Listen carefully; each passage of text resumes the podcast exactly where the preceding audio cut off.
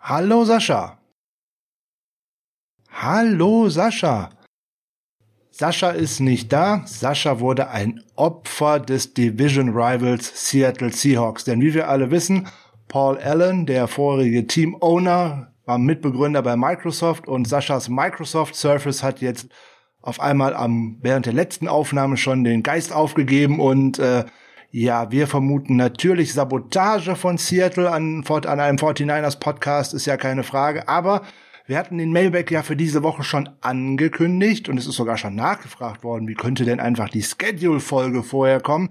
Deswegen holen wir das jetzt nach. Also Mailback-Folge, aber ich bin nicht alleine, sondern an meiner Seite ist wer? Ich bin's wieder. Meine Stimme dürfte euch mittlerweile bekannt sein. Der Ben ist wieder mit am Start. Sehr schön, dann würde ich sagen, wir legen einfach mal los.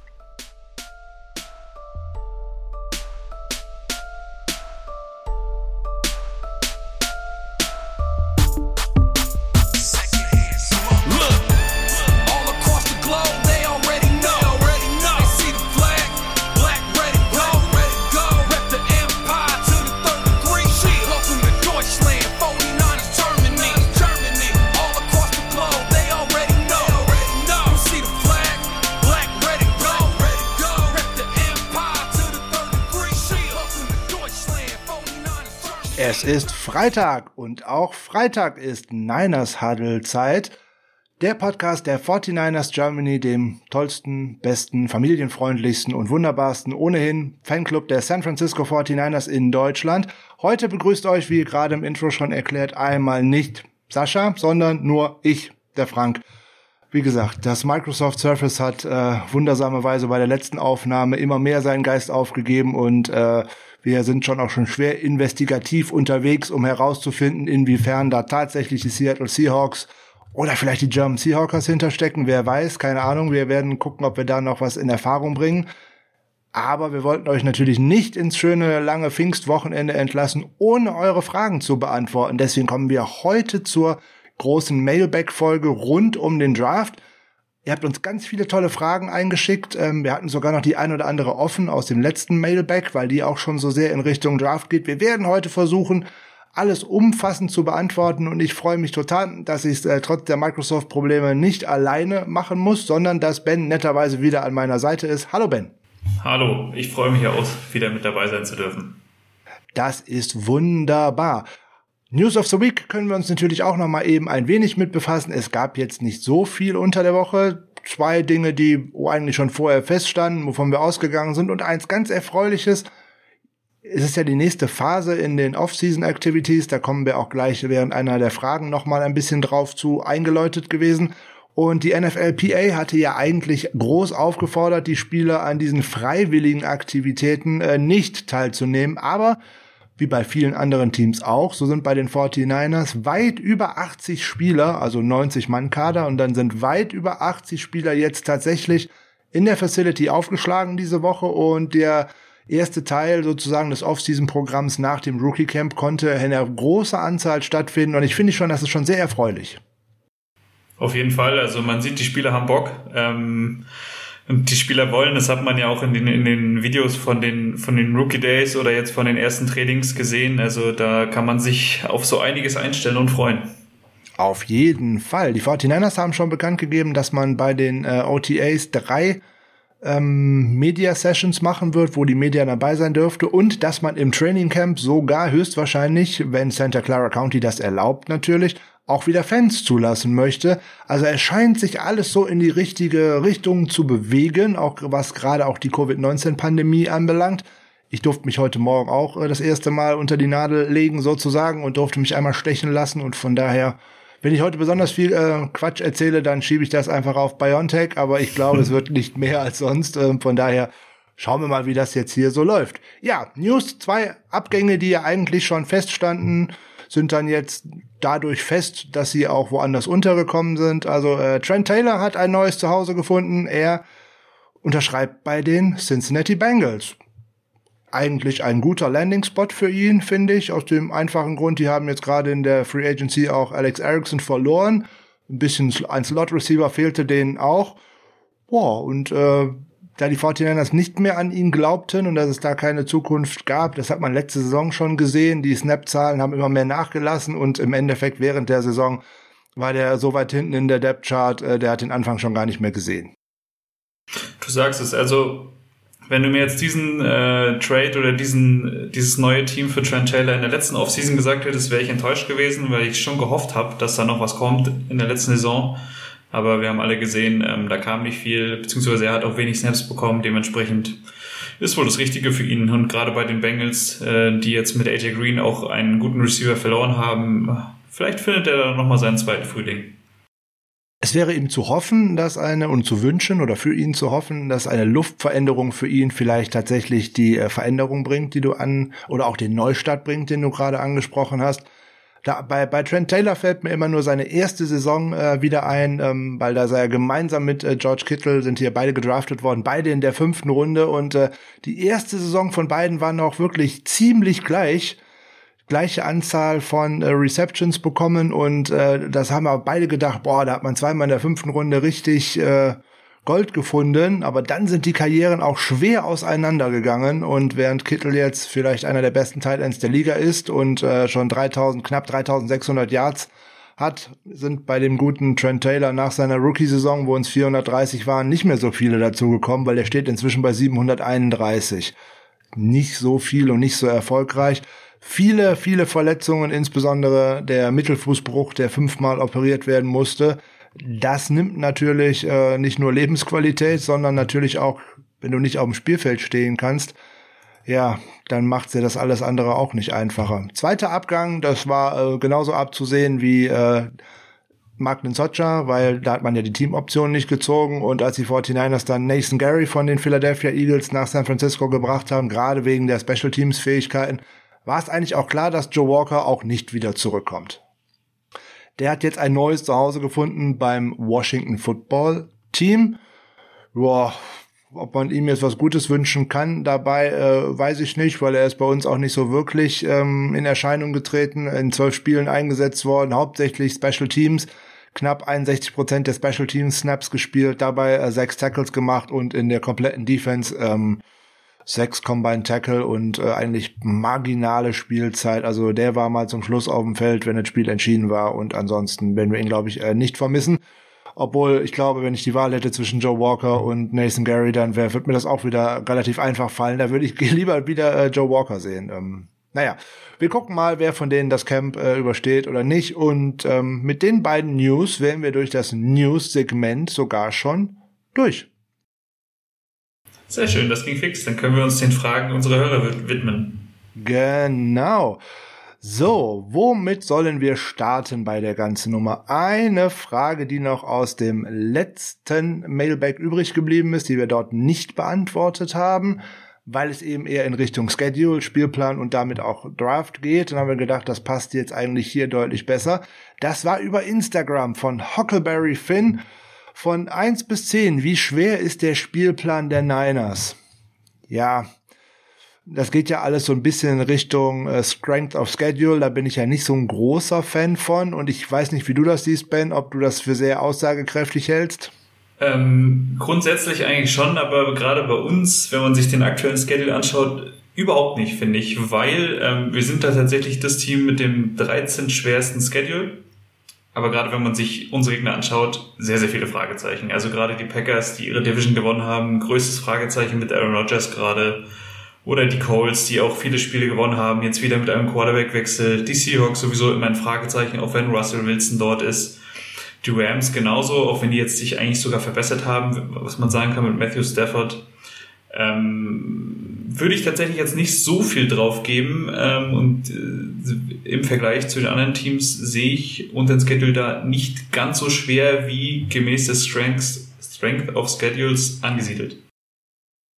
Ich sehe das ganz ähnlich. Insbesondere finde ich diese statistische Herangehensweise daran immer doch sehr merkwürdig, weil es tut sich bei jedem Team, ja gerade okay, mal Ausnahmen mit Tampa Bay Buccaneers, ne, dass jemand äh, ein Team 22 Starter zurückbringt, ist eigentlich äh, ausgeschlossen in der NFL, aber da hat es diesmal mal geklappt.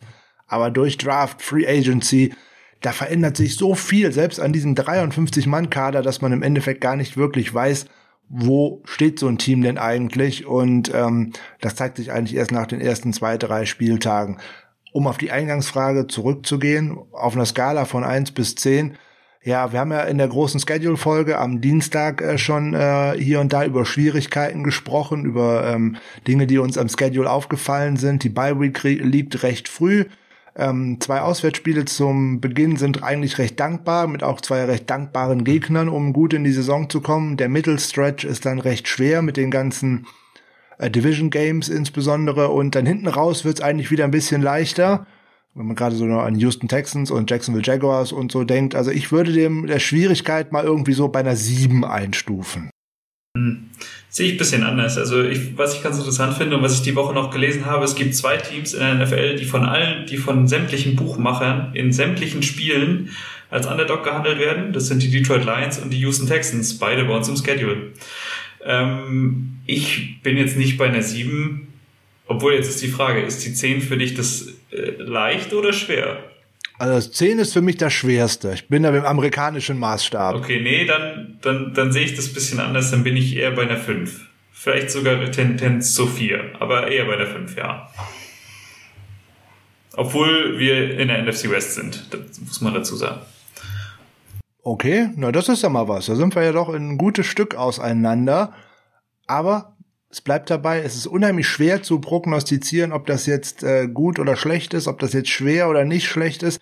Letztes Jahr haben wir bei dem Schedule gesagt, als wir ihn gesehen haben, oh, das ist eigentlich ein schöner Auftakt, da könnte man einiges reißen, gerade zu Beginn der Saison.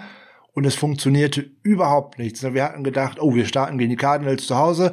Das wäre schon machbar. Dann die beiden Spiele in New York, super, nehmen wir. Oh, dann kommen die Miami Dolphins äh, noch zu uns und auch Philadelphia, wo man gedacht hat, oh, 5, 6, 7, 0 Start ist da durchaus drin und wir können uns, glaube ich, genau daran erinnern, wie das letzte Saison gelaufen ist. Ähm, es wird alles vom Saisonstart abhängen.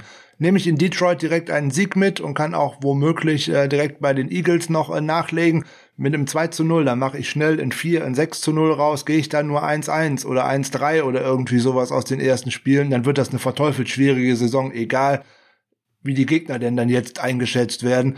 Und auch bis die Saison eigentlich startet, das ist ja noch in, im September, da ist ja noch eine Menge hin, äh, viel Wasser, was nur rein runter fließt. Da wird sich auch in den einzelnen Rostern noch so viel tun. Die ein oder andere Verletzung, die wird das einfach komplett durcheinander äh, wirbeln. Wenn man jetzt sagt, wir reden über die Green Bay Packers, wo keiner weiß, spielte Aaron Rodgers Quarterback oder nicht. Ja gut, wie ist das denn jetzt zum Beispiel bei Baltimore? Nur, wir spielen zwar gerade nicht gegen die, aber nur so als Beispiel wenn das großer Favorit auch gesehen für mit die AFC und ähm, ja, aber wenn sich da Lama Jackson rein zufällig die Achillessehne reißt beim ersten Training, dann ist die Saison schon vorbei, bevor sie angefangen hat.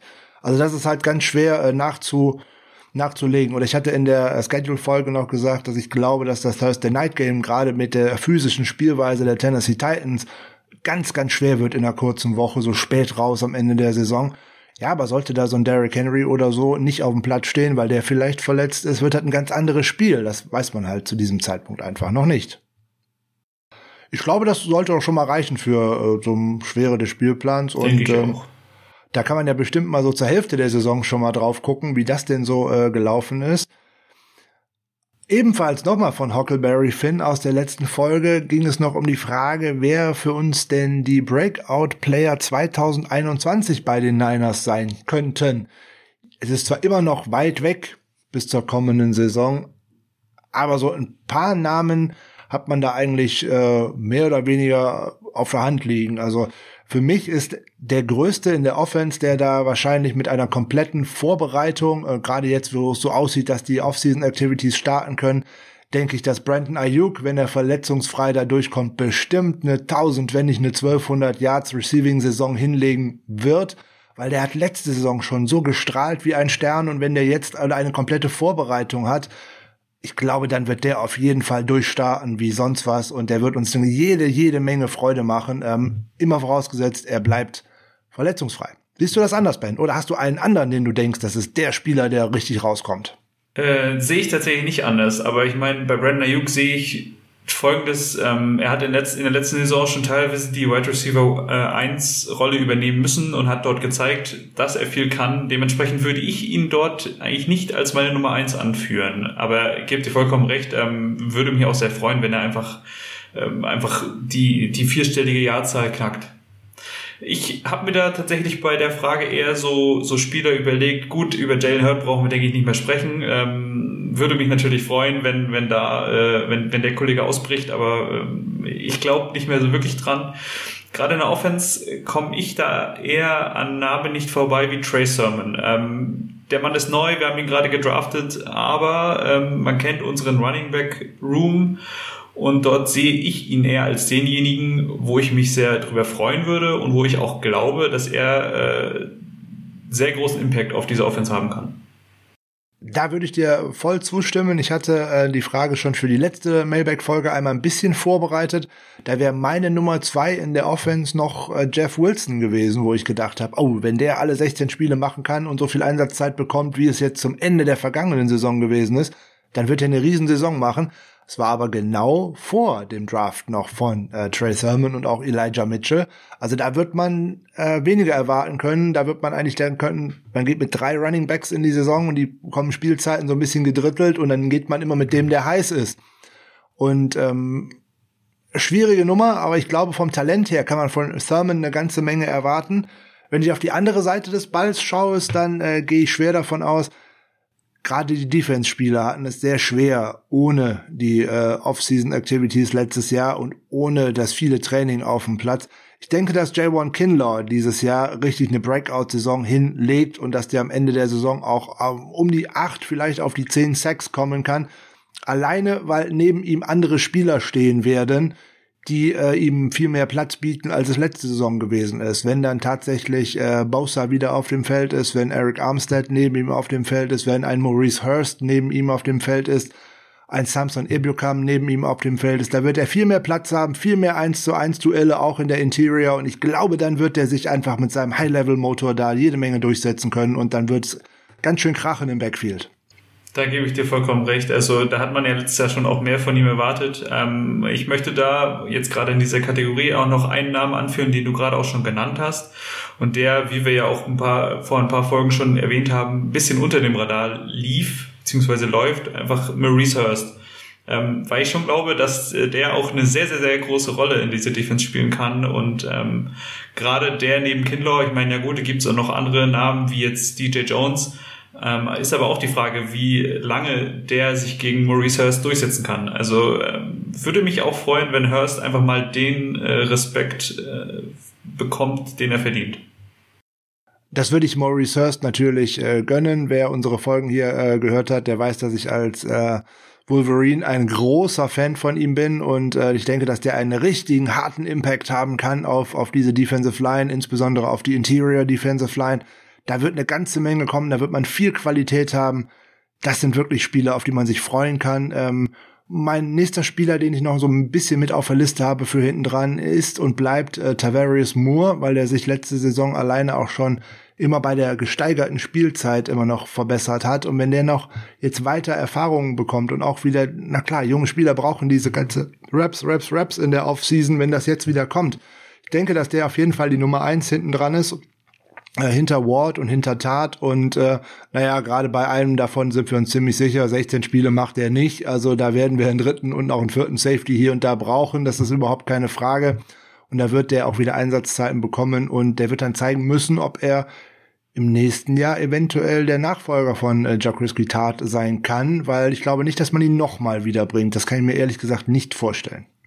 Nee, also da bin ich komplett bei dir. Man schaut ja vor dem Draft, aber auch nach dem Draft schon drauf, okay, welche Positionsgruppen sind jetzt noch verbesserungswürdig. Ähm, ich bin da immer wieder über die Safety-Position gestolpert, habe es dann aber immer relativ schnell wieder verworfen, weil bei uns einfach klar ist, dass Tat und Ward die Nummer eins äh, sind auf Strong und Free Safety. Aber eben so Namen wie jetzt Talanoa Hufanga, Marcel Harris und Tavares Moore muss man da einfach mit aufführen und dementsprechend ähm, bin ich da auch bei Tavares Moore, also gebe ich dir vollkommen recht und würde mich sehr, sehr freuen, wenn der ähm, Namen, sich einen Namen machen würde. Auf jeden Fall. Talent bringt er mit, ist ja immerhin auch mal äh, ein Drittrundenpick gewesen. Also der dürfte auch weiterhin brennen und vor allem der kann sich verbessern. Das sieht man ja und das ist ein Teamplayer und der wird halt sukzessive von Jahr zu Jahr besser. Und wenn der noch mal jetzt an der Seite von äh, Ward und ähm, Tat noch ein bisschen reifen kann, dann wird das, glaube ich, auch noch mal deutlich besser. Man hat es ja schon im Laufe der letzten Saison gesehen, dass er seine gerade seine Winkel in Bezug auf Run Defense deutlich verbessert hat und äh, in der Coverage war der sowieso schon gut. Also von daher hoffen wir, dass das was wird. Aber das sind ja auf jeden Fall schon mal der ein oder andere Kandidat, den man so als Breakout-Player haben kann. Man könnte da noch ganz viele andere nennen. Ähm, ja, Maurice Hurst war ein schönes Beispiel. Arden Key könnte so ein Faktor sein, nämlich gerade wenn Chris Kotcherek jetzt diesen Rohdiamanten in die Hände bekommt, wenn der den in die richtige Richtung pressen kann, äh, dann kann das der nächste Kerry Hyder werden, weil vom Talent her bringt der das mit Sicherheit mit. Gebe ich dir vollkommen recht. Ich würde hier aber auch äh, gerne einen Drake Greenlaw noch anführen. Also er ist aus unserer Defense schon nicht mehr wegzudenken und hat ja auch letztes Jahr äh, und auch vorletztes Jahr sehr, sehr gute Spiele gemacht. Aber ich finde, da fehlt irgendwie noch was, dass er sich selber einfach als Top-Linebacker ähm, auszeichnet. Und das Potenzial sehe ich in ihm. Ja, der ist auf jeden Fall der Linebacker, den wir in, uns in den nächsten Jahren an der Seite von äh, Fred Warner wünschen werden. Und ähm, er hatte jetzt in seinem zweiten Jahr so einen leichten Durchhänger gehabt, würde ich mal so sagen. Insbesondere als man die Defense ein wenig umgestellt hat nach den Verletzungen zum Saisonbeginn. Da war nicht so klar, was seine Rolle ist. Ich finde, dass sich das gerade im letzten Saisondrittel wieder sehr, sehr äh, stabilisiert hat und dass er mit seinen Leistungen da äh, wieder an das Jahr davor angeknüpft hat. Dem fehlt natürlich auch, weil ein Spieler, der ins zweite Jahr gegangen ist, der ganzen Defense hat man das bei vielen, vielen Teams äh, angemerkt, im College noch viel mehr, dass denen die wenige Trainingszeit und die wenige Eingespieltheit einfach geschadet hat. So, ich glaube, die Defense-Spieler werden im Jahr 2021, also in der Saison 2021, alle einen größeren Sprung mhm. nach vorne machen, eben weil die von diesen äh, Raps halt noch mehr profitieren als die Offense. Gebe ich dir vollkommen recht. Also was mir bei Drake Greenlaw auch noch positiv aufgefallen ist, du hast ja gesagt, dass er zum Ende der Saison leistungstechnisch dort wieder äh, aufgebaut hat. Ich finde, er war neben Fred Warner einer der wenigen, wo du selten hängende Schultern gesehen hast. Also bei anderen hast du dann schon teilweise die ähm, äh, gesehen, dass das Spiel im Endeffekt hergeschenkt wird, ähm, wenn es aussichtslos war. Das waren für mich so die beiden, die äh, den Kampfgeist über das ganze Spiel gezeigt haben. Ja, Genau das ist das und äh, der ist immer mit einer sehr positiven Einstellung dabei, äh, die Geschichten um ihn herum, was auch mal während seiner College-Zeit noch gewesen ist, wo er im Endeffekt sein Stipendium und äh, sein Fortleben in äh, in dem Footballteam aufs Spiel gesetzt hat, um äh, einer Frau zu helfen, die auf einer Party bedrängt worden ist und und und. Äh, das kann man auch bei uns auf der Homepage nachlesen in den schönen äh, UDFA Vorstellungsrunde, also 49ers, 49ersgermany.com. Einfach mal Dre Greenlaw als Suche eingeben, dann wird der Artikel auf jeden Fall da rausspringen. Ähm, ist auch eine interessante Persönlichkeit und genau solche braucht man auch in so einem Team. Viele, viele von euren Fragen drehen sich natürlich um Quarterback, aber da kommen wir später zu, weil noch viel mehr Fragen drängeln sich eigentlich um unseren Running Back Room, um unser Running Back Core. Da waren die 49ers ja sehr aktiv im Draft, wo wir ja vorher auch nicht so unbedingt mit gerechnet haben, aber wir haben es ja schon in der Draft-Folge dazu erklärt, abzusehen war es eigentlich. Viele Verletzungen in den letzten Jahren, ganz viele Ausfälle in den letzten Jahren, auslaufende Verträge von Raheem Mostert und auch äh, Jeff Wilson als auch Austin Walter, der ja inzwischen schon nicht mehr da ist, zum Ende dieser Saison. Also, da musste eigentlich frisches Blut herein. Dass es dann tatsächlich ein Trey Sermon geworden ist, wo ich ja mit äh, Jan Wegwert in der Late Route Running Backs Folge kurz drüber gesprochen hatte, dass wir den als Top, Top, Top fit für unser äh, Scheme sehen würden, aber eigentlich uns nicht vorstellen können, dass die 49ers in der dritten Runde einen Running Back nehmen. Äh, dass, dass der dann tatsächlich geworden ist. Das war schon sehr überraschend. Bin ich komplett bei dir. Also ich meine, ich, ähm, das ist ja einer der Namen, also die, die Top-Prospects im Draft ähm, war ich auch äh, voll dabei. Aber gerade so ab zweite, dritte Runde war ich ja dann auch raus. Trey Sermon, äh, ich habe mich jetzt im Nachgang des Drafts ein bisschen mit ihm beschäftigt. Ähm, er wurde tatsächlich sehr, sehr hoch gehandelt als Ersatz für Wayne Gellman ähm, bei den New York Giants. Gut, jetzt haben wir halt beide bei uns im Roster. Ähm, Im Gegensatz zu Raheem Mostert und Jeff Wilson auf jeden Fall schon mal ein ganz anderer Running Back. Ich meine, er hat auf seinen 40 Yards 4,58 Sekunden gebraucht. Das sind fast drei Zehntel langsamer als die anderen beiden. Ähm, ist aber, was Richtungswechsel angeht und was Miss Tackles angeht, im Draft sehr, sehr positiv aufgefallen. Also gerade auch was Football IQ und Vision angeht, sehr, sehr guter Mann. Äh, dementsprechend sehe ich dort auch kein, äh, kein wirkliches Fragezeichen, dass der es ins 53er Roster, Roster schaffen wird. Ja, das äh, steht, glaube ich, sowieso nicht zur Debatte, dass ein Drittrunden-Pick es nicht in das Roster schafft. Da muss schon viel schief laufen, damit das nicht passiert.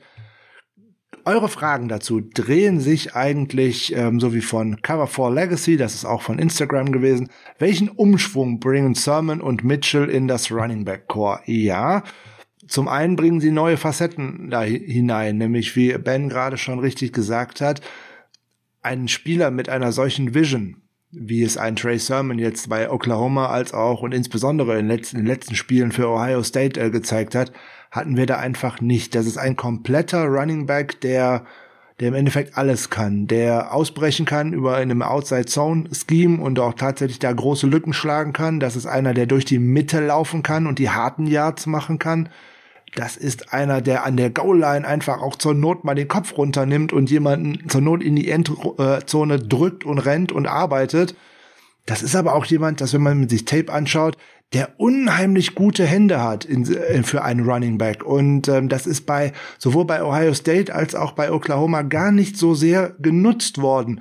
Keine Frage, bei den tollen äh, Wide Receiver Waffen, die da bei äh, Ohio State rumgelaufen sind, dass man da nicht unbedingt auf seinen Running Back wirft, sehe ich ein.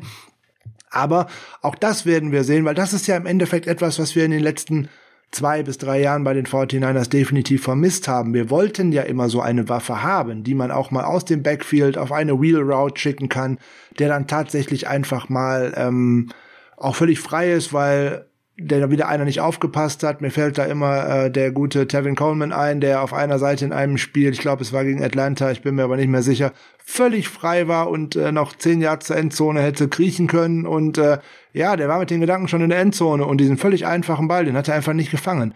Und die, diesen Job, den ja zum einen Coleman hätte machen sollen, als auch äh, der verletzte Jarek McKinnon äh, hätte übernehmen sollen, mal eine, eine Passspielwaffe aus dem Backfield zu sein, die fehlt uns einfach. Das können sowohl Sermon als auch Elijah Mitchell, der auch noch viel, viel mehr Bälle im College schon bekommen hat aus dem Backfield heraus. Weil das ist so eigentlich das, was wir nicht hatten. Äh, Jeff Wilson ist ein guter Runner und der fängt auch hier und da mal einen guten Ball. Der lässt aber auch gerne mal einen einfachen Ball fallen. Und bei Raheem Mostert bist halt mit dem Fangen auch nicht so weit her. Das ist eher der unglaublich schnelle Runner, der unheimlich viel, viel Gas gibt. Genau, bin ich komplett bei dir. Aber da ist Elijah Mitchell auch mit aufzuführen, weil der ist auf 40 eine 4,32 gelaufen, also ungefähr die Range, die auch Raheem Mostert und Jeff Wilson haben. Ähm, guter Receiving Back, gebe ich dir recht. Und er wird aber auch oft gehandelt, er kann seine Gegner outrunnen, aber nicht outmanövern. Also äh, tatsächlich da eher schon die, die Klasse von Jeff Wilson und Raheem Mostert. Deswegen bin ich mir bei Mitchell unsicher, wie es dort weitergeht, beziehungsweise wie es auch in die Saison geht. Ja, das führt uns ja direkt eigentlich zur, zur nächsten Frage rund um die Running Backs, nämlich der Niners Muki hat äh, geantwortet, äh, gefragt auf Twitter. Wie denkt ihr, wird die Gruppe der Running Backs im finalen Roster aussehen und wie werden die Snaps unter ihnen aufgeteilt werden? Ja, das erste Zeichen haben wir ja schon gesehen. Austin Walter ist entlassen worden. Gut, das ist jetzt nicht ähm, die größte Überraschung bei der Fülle an Spielern, ähm, die sich da auf einmal in dem Running Back Room ähm, gesammelt haben. Also ich denke, wir werden mit vier Running Backs in die Saison gehen, plus Kyle Juszczyk, da bin ich mir ziemlich sicher. So, über die einzelne ähm, Rangfolge kann man sicherlich streiten. Man wird davon ausgehen können, wenn sich im Camp nicht ganz außergewöhnliche Dinge ereignen, dass Raheem Mostert als Nummer eins äh, reingeht, dass Jeff Wilson als Platzhalter als Nummer zwei reingeht, als Platzhirsch und äh, dass als drei dann definitiv schon mal Trey Sermon da reingeht. So und vier Vier wird dann schon wirklich interessant, weil es könnte sowohl Mitchell sein, es könnte aber auch äh, Wayne Gallman sein. Da müsste man dann mal schauen. Das wird wahrscheinlich ein Camp-Battle sein zwischen den beiden um diesen vierten Spot unter den äh, Running Backs. Und da war jetzt schon klar, da ist kein Platz für Austin Walter. Das ist schon wieder ein Kandidat, den wir eventuell auf einer Practice Squad oder bei der ersten Verletzung äh, schnell wiedersehen könnten. Dem kann ich eigentlich gar nicht so viel hinzufügen. Also ich habe mir tatsächlich auch Raheem Mostert als klare Nummer eins aufgeschrieben. Äh, Jeff Wilson als, ich sage jetzt mal, Ersatz im Falle einer Verletzung sehe ich komplett genauso. Ansonsten, wenn Mostert fit ist, sehe ich tatsächlich äh, Wilson, äh, Sermon und German als äh, nicht wirklich als zwei, drei und vier, sondern als alle als Nummer zwei, weil ich, ich kann da auch keine wirkliche Reihenfolge festlegen. Ähm, das ist auch die Frage, wie werden die Snaps aufgeteilt wenn ich, wenn ich da an unseren Running Back Room denke, ist das erste, was mir einfällt, nimm bloß keinen Niners Running Back im Fantasy. Also, weil die kriegen einfach nicht genug äh, Snaps. Ähm, Elijah Mitchell, ja, sehe ich tatsächlich aktuell als Nummer 5, beziehungsweise dann einfach nicht im Roster, beziehungsweise auf dem Practice Squad, ja. Ja, Fantasy ist da ein schönes Stichwort, ähm, wird vielleicht ein bisschen überbewertet, aber der Fantasy-Spieler an sich, der sieht das natürlich genauso, wie du es gerade richtig dargestellt hast. Du kannst in der einen Woche von sowohl als von Mostert als von Wilson als auch dann von Sermon 150 Yards und drei Touchdowns kriegen und in der nächsten Woche kriegst du 12 Yards. Weil, ja, da wird man mit einem Plan ins Spiel gehen, welcher Back besser passt und dann wird man relativ schnell rausfinden, ist er das oder ist er das nicht und dann wird Kyle Shannon das machen, was er in den vergangenen vier Spielzeiten jeweils gemacht hat. Er geht mit dem, der am heißesten ist. Vollkommen richtig, ja. Also dem, das sehe ich komplett genauso. Wie, wie du sagst, ähm, das haben wir im, letztes, im letzten Jahr schon gesehen. In der einen Woche freut man sich, dass der Spieler über 100 Yards macht. In der nächsten Woche kriegt er vielleicht fünf Snaps. Wenn wir äh, an die 2019er Saison und dann auch noch an die Postseason, an die ersten beiden Spiele zurückdenken, gegen die Minnesota Vikings hat äh, Tevin Coleman wahrscheinlich sein bestes Spiel im Trikot der 49ers gemacht. Zwei Touchdowns und ich meine, es waren 130, 140 mhm. Yards. Ich bin mir nicht sicher ganz genau da hat man gedacht, wow, jetzt kommt er zu den Playoffs richtig in Schuss und jetzt geht's los. Ja, jetzt kommt das Spiel gegen die Green Bay Packers und ich glaube, da stand er bei 17 Yards am Ende und da hat Raheem Mostert alles in Grund und Boden gelaufen. Also so ist das dann von der einen auf die andere Woche halt unterschiedlich und dann wird es vielleicht auch darauf ankommen, wer passt besser zum Gegner. So ein, ein ein Trey Sermon passt sicherlich eher in eine Defense, die ein bisschen oder gegen eine Defense, die ein bisschen körperbetonter spielt. Das ist etwas, was so einem Raheem Mostert nicht so sehr liegt.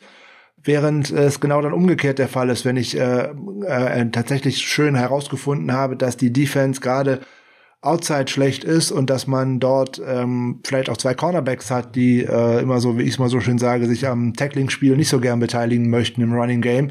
Dafür ist dann eher ein Raheem Mostert zu gebrauchen, oder wäre ein Elijah Mitchell eher zu gebrauchen, weil man einfach durch diese offenen Räume, wenn man sie da reinbekommt, halt so viel Raumgewinn machen kann, dass sie dann kaum mehr zu stoppen sind. Und ähm, Jeff Wilson ist dann noch eher aus meiner Sicht derjenige, der zu allem so ein bisschen passt, genau wie äh, Goldman. Ich mache alles gut, alles above average, aber nix herausragend. Und äh, für das Herausragende wären bei Speed dann im Endeffekt Mostert als auch Mitchell zuständig und bei bei Vision und bei Dingen, die unvorhersehbar sind und bei, ich habe ja in der Folge vorher gesagt, nach der Rough-Folge gesagt, der, der Trey Sermon hat so eine Art kleinen Teleporter in sich. Ne? Man denkt, der läuft jetzt mitten in zwei Reihen und dann kommt da auf einmal so ein Cut, dass der an den beiden vorbei ist und du hast gar nicht gesehen, was der gemacht hat.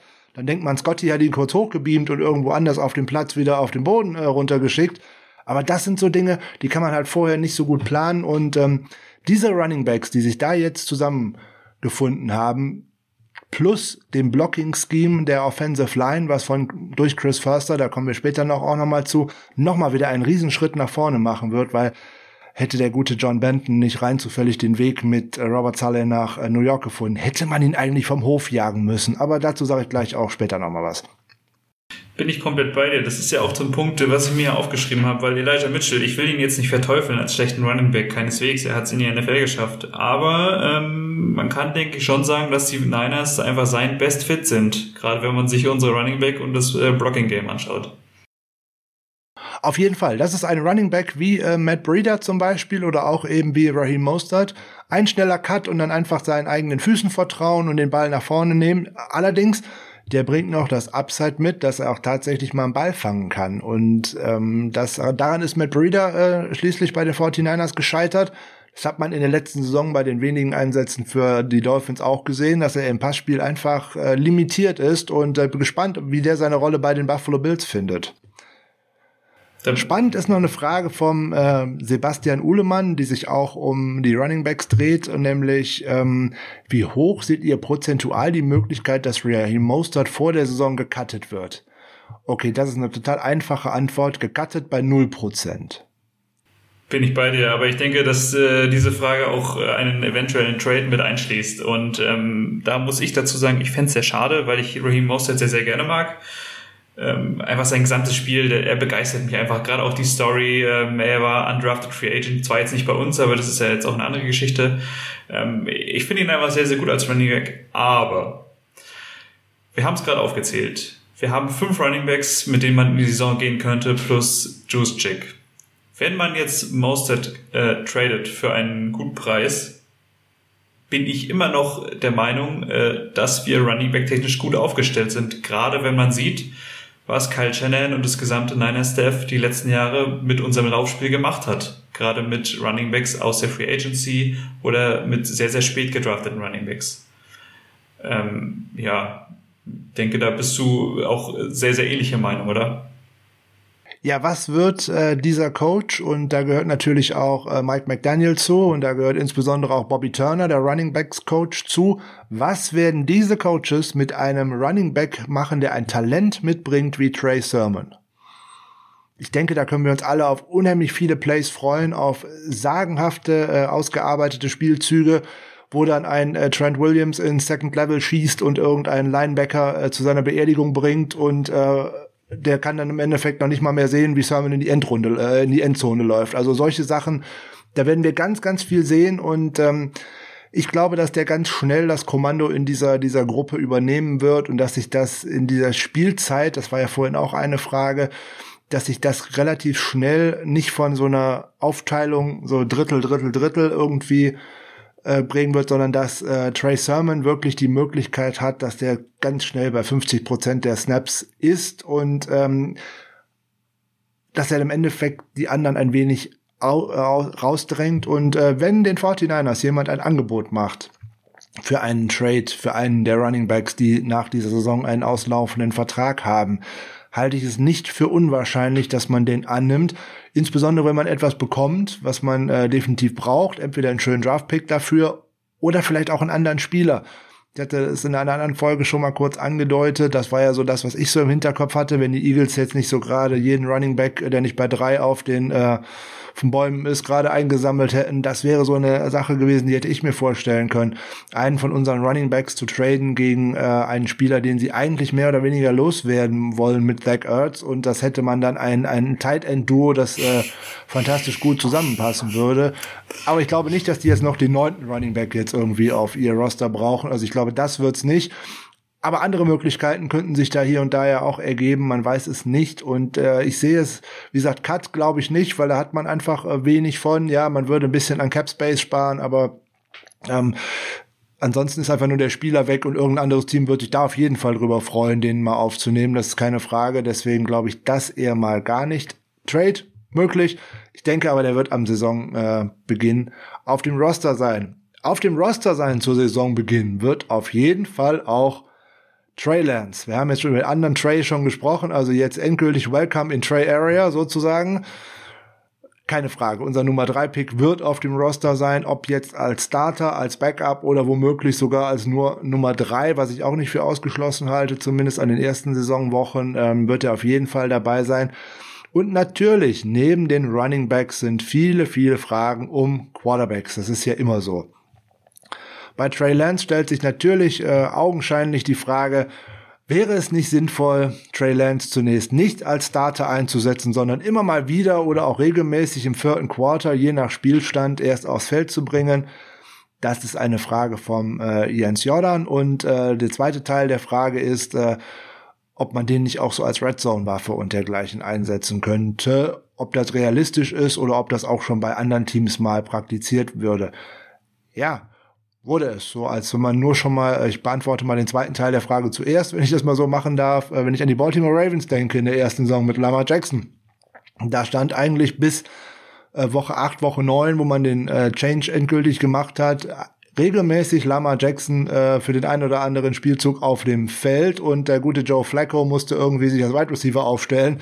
Okay, das hat natürlich wenig Sinn gemacht, weil jeder gewusst hat, was passiert und äh, Flacco auch nicht irgendwie den ähm, ja, den Versuch gemacht hat, mal anzudeuten, er würde eine Route laufen oder irgend solche Sachen. Also das muss natürlich schon Sinn machen. Man muss zeigen, ähm, da könnte etwas gehen. So. Und ich kann mir das durchaus vorstellen, dass äh, der in der ein oder anderen Red Zone Package, dass man auf einmal sieht, dass Garoppolo rausgeht und dass Lance dann drin ist, gerade mal so aus drei, vier Yards Entfernung. Alleine, weil ich dann die Möglichkeit habe, dass mein Quarterback auch diese Yards, weil er so groß und so physisch und so stark ist und so ein starker Läufer ist, auch einfach mal hinter einem Guard wie Aaron Banks zum Beispiel einfach in die Endzone läuft, was man einem Jimmy Garoppolo aufgrund seiner doch eher Unbeweglichkeit äh, nicht äh, zutraut und dass allein dadurch sich das Playbook öffnet. Aber was sagst du denn zum ersten Teil der Frage? Sinnvoll, ihn nicht als Starter einzusetzen, dafür aber mal regelmäßig Spielzeit zu geben, wenn ein Spiel womöglich schon entschieden ist? Ähm, sinnvoll, ihn nicht als Starter einzusetzen, auf jeden Fall. Ich meine, das haben wir in der Schedule-Folge schon besprochen. Äh, ich denke, es steht außer Frage, dass Jimmy in Woche 1 starten wird. Hm. Ist natürlich die Frage, wann man äh, Trey Lance dann bringen wird in der Saison. Das wird natürlich auch vom Saisonverlauf und dem äh, laufenden Rekord abhängen. Ja, ihn regelmäßig im vierten Quarter je nach Spielstand bringen. Äh, Schwierig. Also ich meine, äh, das klingt jetzt so, als wenn wir dann jedes zweite Spiel im vierten Quarter mit drei oder vier Touchdowns führen würden. Gut, es gibt Fans, die das gerne sehen würden. Gruß an Michael Reuker. Aber ähm, äh, ich bin jetzt der Meinung, dass es nicht allzu oft passieren wird. Äh, dementsprechend bin ich da dann eher bei dem äh, Szenario der zweiten Frage, dass man ihn immer wieder äh, ins laufende Spiel einbringt, äh, irre, ähm, unabhängig vom Spielstand und ihn, ihm dann gerade in der Red Zone ähm, auch mal ein paar Läufe ermöglicht, wie du gerade gesagt hast. Also im Endeffekt, das, was du jetzt beschrieben hast, ist ja so das Taysom Hill Modell genau. in Anführungszeichen. Mit dem Unterschied, dass äh, Trey Lance vielleicht auch mal den Ball werfen kann. Er ist kein Tight End so nebenbei, sondern er ist tatsächlich Quarterback. Ähm, das wäre ja schon mal etwas. Äh, da könnte man sicherlich was mit anfangen. Ähm, anschließend könnte man noch zwei weitere Fragen dazu mal einbinden oder zumindest mal eine. Äh, wie hoch seht ihr die Chance, dass Trey Lance in die Saison startet? Das ist von einem äh, 49er auch von Instagram. Ja, ähm, also ich sehe sie nicht sehr hoch, dass er in die Saison startet. Ich gebe aber Folgendes zu bedenken. Jimmy Garoppolo geht als Starter ins Camp. Da können wir uns gerade ziemlich sicher sein. Und es ist an ihm, diesen Job zu verlieren im Camp wir haben in den letzten zwei bis drei Jahren immer mal gesehen, im Camp sieht er einfach nicht gut aus. Da braucht er lange, bis er in, äh, in Schwung kommt, bis er einen Rhythmus mit der Offense findet. Das war letzte Saison ganz schlimm. Auch aufgrund von diesen kurzen Trainingseinheiten und, und, und. Ähm, wir sind immer in die Saison gestartet mit ihm. Das sah auch immer nicht so dramatisch toll aus. Er braucht zwei, drei Spiele, um in Schwung zu kommen. Deswegen müsste er in der Preseason aus meiner Meinung nach auch immer länger auf dem Feld stehen, als man es eigentlich mit einem Starting Quarterback macht, weil er braucht halt länger, bis er seinen Flow gefunden hat. Und ähm, John Lynch hat jetzt die Tage in einem Interview gesagt, dass er davon ausgeht, dass es eine Competition ist. Was im, wer im Endeffekt nachher startet, entscheidet Kyle Shanahan. Das hat er auch dabei deutlich gesagt. Aber Shanahan hat vor drei Wochen im Interview nach dem Draft noch gesagt, ja, Garoppolo geht als Starter in die Saison, höchstwahrscheinlich sozusagen. Und Lance muss erst mal lernen. Jetzt sagt drei Wochen später der General Manager schon wieder etwas anderes. Er sagt Competition, Zweikampf und ähm, die Entscheidung liegt beim Head Coach. Also da wird im Endeffekt schon vorbereitet, was eventuell passieren könnte. Nämlich, wenn Kyle Shanahan und sein Coaching-Staff, also insbesondere sein neuer Offensive Coordinator und engster Mitarbeiter Mike McDaniel vor dem ersten Spieltag der Meinung sind, der Junge ist ready, dann muss der spielen, ohne Wenn und Aber. Wenn die das am fünften Spieltag glauben, der ist ready, dann muss der spielen. Wenn die das erst am 13. Spieltag glauben, dann muss der erst am 13. Spieltag starten. Aber dafür ist dieser Coaching-Staff da. Die müssen das Gefühl und die Überzeugung haben, jetzt muss ich den bringen. Erschwerend äh, für mich aus meiner Sicht das Modell Mahomes jetzt durchzuziehen ist folgendes der Junge, der ist jetzt gerade 21 Jahre alt geworden am vorletzten Wochenende. Der hat jetzt gerade schon eine Saison zuschauen müssen, weil seine Conference im College nicht gespielt hat. Setze ich den jetzt ein ganzes Jahr auf die Bank, dann werfe ich den zurück. Wenn man jetzt glaubt, der ist ready, muss er spielen, ohne Wenn und Aber gebe ich dir recht. Trotzdem äh, glaube ich einfach nicht, dass der in Woche 1 spielen wird. Also ich gebe dir recht, ja, ähm, da wird definitiv mit einer Competition auch an die Öffentlichkeit gegangen. Und ich bin auch der Meinung, dass er irgendwann in dem Jahr äh, an Spielzeit zunehmen wird. Aber tatsächlich Chance in Woche 1 Starter Trey Lance gleich null, meiner Meinung nach. Wie gesagt, das wird alles vom Camp abhängen. Letzte Saison hätte ich definitiv gesagt, null Chance, weil eben keine OTAs, kein Minicamp, kein äh, Mandatory Rookie Camp und, und, und. Das wird's dieses Jahr alles wieder geben. Wenn der ein so tolles Verständnis für äh, die Offense hat, für ein Play für Playbook lernen hat, der hat bei äh, North Dakota State ja eigentlich Aufgaben gemacht, die ein Quarterback überhaupt nicht macht, nämlich Protection Calls, O-Line-Aufstellungen und dergleichen. Das hat bei denen der Quarterback angesagt. Also man hat ihn eigentlich speziell auf NFL und dergleichen vorbereitet. Das wissen diese ganzen anderen Quarterbacks gar nicht, wie man das so macht, Mike Linebacker identifizieren und sowas. Das war, hat Adrian Franke hat gerade noch erzählt gehabt im letzten Downset Talk Podcast, dass er eigentlich entsetzt war, dass der gute ähm, Josh Rosen in seinem Rookie-Jahr irgendwann erzählt hat, er hat noch nie vorher einen Mike Linebacker identifizieren müssen, also ne und solche Sachen, weil das ja das auch das ist worauf die Protection ausgerichtet ist, so und das hat der Gute mit 19 schon machen müssen. Der ist nach North Dakota State gekommen. Ähm, da hatte man eigentlich noch aus dem Transfer Portal vorher einen anderen Quarterback geholt, damit er noch nicht sofort spielt. Also einen, der zwei Jahre älter war als er. Und Lance hat den direkt an die Wand gespielt. Und da war gar keine Frage, dass er spielen könnte. Wenn der das Playbook verinnerlicht und wenn der einen Rhythmus mit den Receivern findet, also mit Ayuk, mit Kittel, und auch mit Samuel, dann ist die Chance, dass der am ersten Spieltag steht, bei so rund 20 Prozent, würde ich mal so glatt sagen. So, Quarterback zu Quarterback, weil da gibt es natürlich Anschlussfragen. Es gibt eine Frage, die ist natürlich, äh, ja, die ist von Morek und die ist auch von äh, Instagram. Was tun, wenn sich Lance nicht so gut entwickelt? Ja, äh, ist ganz einfach. Nicht den Kopf in den Sand stecken, sondern einfach abwarten. Ich habe es gerade schon gesagt, der Junge wird äh, 21 oder ist gerade 21 Jahre alt geworden. Von dem kann ich jetzt eigentlich keine Wunderdinge erwarten. Es kann eine ähm, Justin Herbert-Saison werden, wenn er relativ schnell reinkommt. Ja, das kann eine Tour Tagovailoa-Saison werden. So, hm, nicht Fisch, nicht Fleisch wenn er denn ganz früh muss, weil irgendwas anderes passiert ist, kann es natürlich auch im schlimmsten Fall eine Josh Rosen-Saison werden.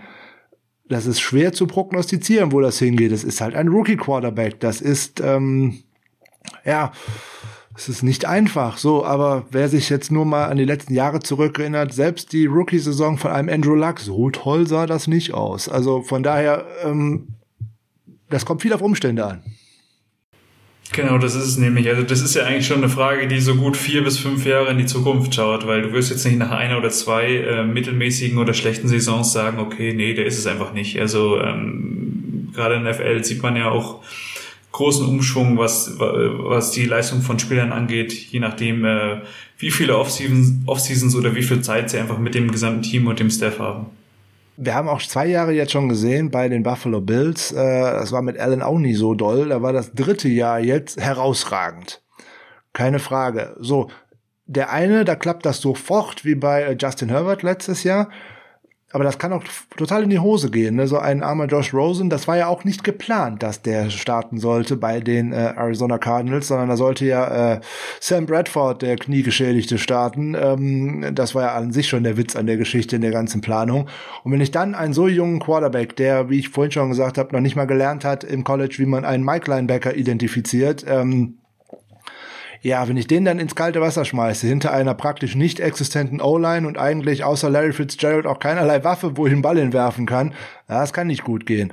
So, da sind die Umstände für ihn bei den 49ers natürlich ganz andere. Also er bekommt, er kommt in ein Scheme, was dem Quarterback vielleicht mit am meisten hilft in der NFL, weil ähm, es gibt kaum einen äh, Head Coach oder kaum ein Offensive Mind, was besser seine Spieler frei schemt, als Kyle Shanahan das tut. Warum oder woher kommt diese Aussage? Naja, wir haben es jetzt oftmals gesehen, dass da eigentlich Second oder sogar Third Stringer dabei sind und diese Offense läuft trotzdem noch. Und ähm, das schaffen viele andere Coaches nicht mit ihrer 1A-Garnitur. Also von daher würde er, da kommt er da in ein Scheme, was ihm definitiv helfen wird. Das Supporting Cast um ihn herum, das stimmt ja. Die 49ers haben unheimlich viele Ressourcen gerade in die Offensive Line äh, gesteckt, um ihm da auch auf die nächsten Jahre hinweg einen, einen sicheren Anker zu bieten. Das Receiving Core ist äh, in der Tiefe noch nicht so ganz besetzt, wie man sich das gerne wünscht, aber mit äh, Debo Samuel und Brandon Ayuk ist es in der Spitze natürlich schon sehr gut besetzt und insbesondere noch mit viel Entwicklungspotenzial. George Kittle dazu, die Running Backs dazu. Der Junge braucht einfach Zeit. Wenn der irgendwann im Laufe der Saison reinkommt, wird man sein Potenzial sehen und ähm, das wird schon laufen. Sand in den Kopf stecken und nach einem Jahr zu sagen, hey, wir draften jetzt einen anderen, das wird's nicht geben. Insbesondere, weil man das Draftkapital natürlich da jetzt nicht mehr hat, so nebenbei, also ein anderes Problem. Aber den Jungen würde ich nicht verteufeln, wenn der jetzt mal im ersten Spiel eine Interception oder zwei wirft. Das gehört zum Lernprozess eines Quarterbacks einfach hinzu. Von Quarterback der Zukunft zum Quarterback des, der Gegenwart sozusagen. Ja, natürlich. Auch ganz viele Fragen zu Jimmy Garoppolo. Gewinner, Verlierer des Drafts und was weiß ich nicht. Das ist eine weitere Frage, die gleich irgendwann kommt. Ähm, aber um ihn drehen sich natürlich auch viele Fragen. Ist ja gar keine Frage. Ne? Das, Finny 246 hat uns gefragt, wie wahrscheinlich äh, haltet es ihr, dass Jimmy Garoppolo startet. Äh, der Huckleberry Finn fragt, Ausblick 2022, ist das positiv? Spart uns Jimmy ja im Endeffekt 20 Millionen an Cap Space. Äh, äh Chris SFR fragt, welchen Trade-Wert seht ihr für Jimmy G und zu welchem Team würde er wohl passen? Ganz viele Fragen, wobei sich gerade bei dem letzten vieles jetzt gerade erledigt hat. Ne? Der Trade-Wert im Moment ist aus meiner Sicht fast bei null, aus einem ganz einfachen Grund. Äh, die Landing-Spots sind einfach voll.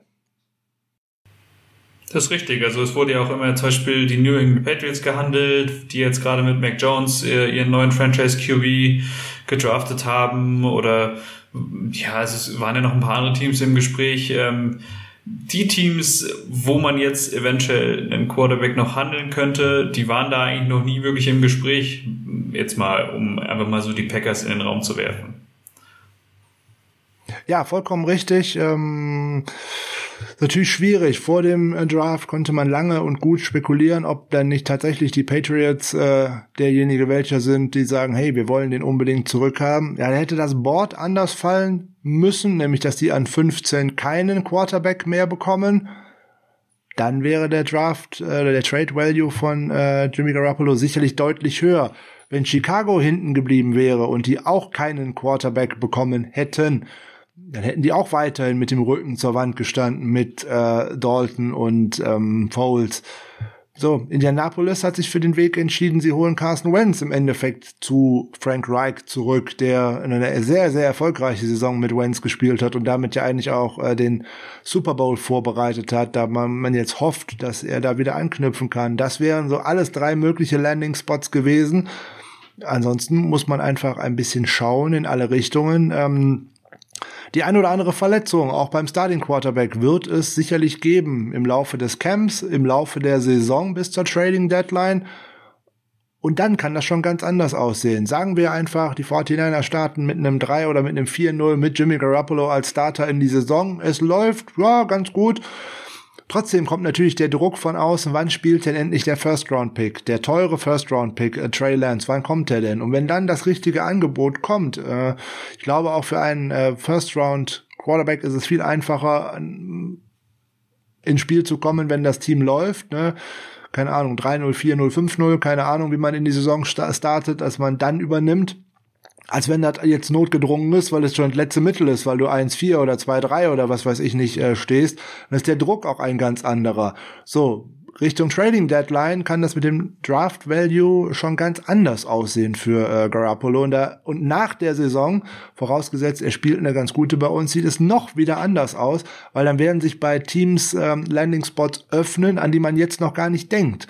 Ne, zum Beispiel fällt mir ein, wie sieht's dann in New York aus? Wie hat sich da Danny Dimes weiterentwickelt? Wo steht man inzwischen in New Orleans zum Beispiel? Hat man den Tight End endlich abgesägt und den, die Turnover-Maschine möchte, damit möchte man auch nicht weitermachen und äh, Ian Book, äh, na, alles Möglichkeiten, weiß man nicht, wie sich das so weiterentwickelt. Und äh, da muss man einfach schauen. Also einen aktuellen Landing-Spot äh, sehe ich äh, tatsächlich nicht, aber die Tür geht ganz schnell auch wieder irgendwo auf, weil irgendetwas passiert. Siehst du das anders, Ben? Hast du noch einen Geheimtipp, wo er denn landen könnte? Vielleicht, wenn äh, Tua Tagovailoa äh, nicht überzeugt, vielleicht nach Miami oder so? Nee, also ich sehe das ganz genauso wie du. Und ja, äh, warum, warum soll man da jetzt Miami rausnehmen? Oder warum soll man da jetzt ähm, äh, die Houston Texans rausnehmen? Oder wie ich gerade gesagt habe, Green Bay Packers. Also wenn man ein bisschen überlegt, fallen einem schon viele äh, Namen ein. Sie waren aber bis jetzt einfach nicht im Gespräch dahingehend. Houston Texans ist ein schönes Stichwort von dir. Die sammeln ja ohnehin gerade Quarterbacks ein, äh, wie andere Leute Flaschen, die an der Straße, äh, die an der Straße liegen gelassen werden. Jeff Driscoll, ein ehemaliger Draftpick der 49ers, hat da nämlich auch noch einen Vertrag unterschrieben. Also die haben jetzt einen Quarterback-Room, der ist äh, voller als unserer Running Back-Room. Das ist interessant. Ähm, mal schauen, was die sich so da ausgedacht haben bei der ganzen Nummer. Also was den Landing-Spot angeht, mal an, äh, warten wir mal ab. Ja, natürlich. Wir könnten diese Saison äh, an Capit sparen, wenn man ihn noch tradet und nächste Saison auch. Das mit dem Traden, diese Saison darf man ja nie vergessen, da ist auch noch etwas hinter, was die 49ers nicht ganz alleine in der Hand haben, denn da gibt es noch eine No-Trade-Klausel, die gilt nur noch für diese Spielzeit. Sprich 2022 können die 49ers eigentlich machen, was sie wollen in diesem Jahr müssten sie die Erlaubnis oder die Einwilligung von äh, Jimmy G haben, um dann etwas machen zu können. Sie werden nicht einfach sagen können, Junge, ähm, pack deine Klamotten, ab morgen spielst du in Las Vegas, nur um jetzt mal einen Namen zu äh, nennen. Da kann er sagen, nee, nee, nee, nee, nee, nee, da in die Wüste gehe ich nirgendwo hin. Nächstes Jahr sieht das anders aus. Also vorausgesetzt, unsere ähm, Prediction aus der Folge von Dienstag ist nicht so ganz falsch und wir spielen eine gute Saison und ich glaube, Sascha hat irgendwas rausgehauen, wir sind 8-1 oder sowas oder 9-1 mit dem Starter Jimmy Garoppolo bis dahin. Dann haben wir einen tollen Trade-Wert für äh, 2022. Da kann man bestimmt noch einen Second-Round-Pick äh, abkassieren und dann spart man natürlich auch nächste Saison der ein Capit von 27 Millionen. Da spart man natürlich deutlich ein. Äh, da wäre man bei 25,6, die man einsparen könnte mit einem 1,4 Millionen an Deadcap, das ist ja im Endeffekt äh, fast nichts. Ähm, das wird man eigentlich auch schon tun müssen. Also, dass er 2022 noch bei uns auf dem Roster ist, kann ich mir irgendwie ja wenig bis gar nicht vorstellen, oder Ben? Ich will das jetzt nicht komplett äh, verneinen, aber ähm, es ist natürlich auch viel Kaffeesatzleserei, weil ja, wir haben jetzt eine sehr gute Saison für uns predicted, aber man weiß ja nie, wie die Saison letztendlich läuft. Es kann ja auch sein, dass Trey Lance sich schwer verletzt oder so. Also, aber wenn alles normal läuft, bin ich komplett bei dir, gerade auch im Hinblick auf den äh, Cap Space, ähm, dass Jimmy in der nächsten Offseason die Bay, Bay Area verlassen wird, ja. Ja, das wäre es doch mal rund um Quarterbacks. Gehen wir zu den Jungs, die wahrscheinlich hier und da noch ein bisschen intelligenter sind als die Quarterbacks und auch für die Runningbacks nicht ganz so un unwichtig sind. Offensive Line. Der Pick von Aaron Banks in der zweiten Runde polarisiert auch so ein wenig. Insbesondere bei den Menschen, die sich gerne an Draftboards festhalten und an Mock Drafts, weil da ist der oftmals gerne auch schon mal in der zweiten Runde um uns herum gepickt worden oder auch zu uns äh, gepickt worden äh, während andere den eher in der dritten Runde äh, gesehen haben. Und ähm, ich fand ja bei diesem Draft ohnehin, dass man nach der ersten Runde schon nicht mehr sagen kann, das ist jetzt gut oder nicht. Und das mit dem Begriff Reach äh, tue ich mich ohnehin immer ein bisschen schwer, weil da kann man mal in drei, vier Jahren äh, drüber reden, ob das jetzt gut oder schlecht ist, was man da gemacht hat. Ähm, die 49ers haben uns in den letzten Jahren gezeigt, dass sie ein Draftboard haben, welches sie äh, anders aufstellen als viele andere Teams und dass sie gerne bereit sind für einen Spieler, den sie haben wollen, den auch zu hoch zu nehmen. Bestes Beispiel wäre Brandon Ayuk letztes Jahr zum Beispiel oder auch äh, Dante Pettis, ähm, Jalen Hurt ist auch so ein Beispiel dafür. Also da wird gerne nochmal abgetradet, um einen Spieler zu bekommen, den man denn gerne haben möchte. So viele Fragen drehen sich darum, warum hat das Team denn nicht noch weiter zurückgetradet äh, und und und um eventuell den später nehmen zu können? Ja, das sind so Fragen, die müsste man äh, John Lynch stellen, äh, die er uns aber auch nicht beantworten wird. Das ist das nächste Problem. Ähm, weil, ja, das ist immer eine schöne Idee immer noch. Ich gehe noch ein bisschen da hinten mit, ich äh, sammle noch ein bisschen Draft Value ein, ein bisschen Draft Kapital ein, nach den ein oder anderen Pick und dergleichen. Ja, aber das muss ein anderes Team ja auch erstmal wollen. Äh, ich muss ja einen finden, der meine Position möchte und dann mir auch noch etwas dafür bezahlt, womit ich einverstanden bin und ich dann noch an die an den Spieler kommen könnte, den ich denn gerne haben möchte. Das sind ja ganz viele Wenns und Abers und das macht das Ganze immer so ein bisschen schwierig. Ja, aber was ist denn jetzt nur an Aaron Banks dran? Fragen darum, kommen zum Beispiel von äh, Jason Mark von ähm, Instagram, ist Aaron Banks der richtige Guard für die Niners? Äh, Minority fragt über Facebook, äh, ich habe jetzt immer wieder gehört, dass Banks eigentlich kein Scheme-Fit für uns wäre, da Shanahan sonst eher mobilere Spieler bevorzugt und er einfach mehr Masse hat. Seht ihr das auch so und kann das eventuell auch mit einem Wechsel zu einem mobileren Quarterback zusammenhängen? so eigentlich mehr Kraft und mehr Räume für Lenz zu schaffen. Ja und nein und ähm, ist er der Richtige für die 49ers oder nicht? Äh, jetzt hat Ben mir im äh, Vorgespräch äh, verraten, Offensive Line ist jetzt nicht so unbedingt äh, seine Stärke, wo er sich gerne zu äußern möchte. Dann äh, sag ich da mal ein bisschen was zu. Ja, ich glaube auf jeden Fall, dass er ein richtiger Guard für das 49ers-Team sein kann. Äh, warum? Die 49ers werden genau sich angeschaut haben, was in den vergangenen äh, zwei, drei Spielzeiten in der Offensive Line nicht funktioniert hat. Und das ist oftmals gewesen, dass man keinen Anker in der Interior äh, Offensive Line hatte, also keinen Spieler, der auch genug Masse hatte, um einfach mal auch nicht von einem Aaron Donald einfach mal weggeschoben zu werden, so dass man gerade gegen so Aaron Donald immer direkt zwei Spieler stellen musste, ohne dass die noch etwas anderes machen könnten.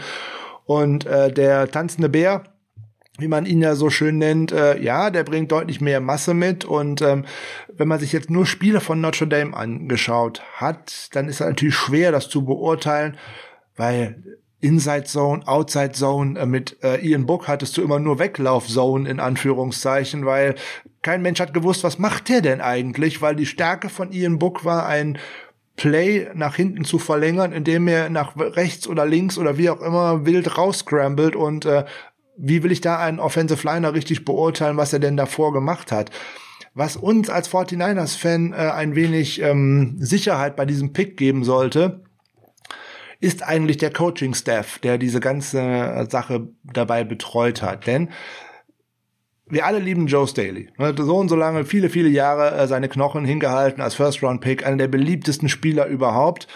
Der Gute hat die University of Central Michigan besucht, ist dort von Tight End zum Left Tackle umgemodelt worden von einem gewissen Head Coach Brian Kelly, der einen O-Line Coach wie Jeff Quinn hatte. Warum erzähle ich euch das? Hm.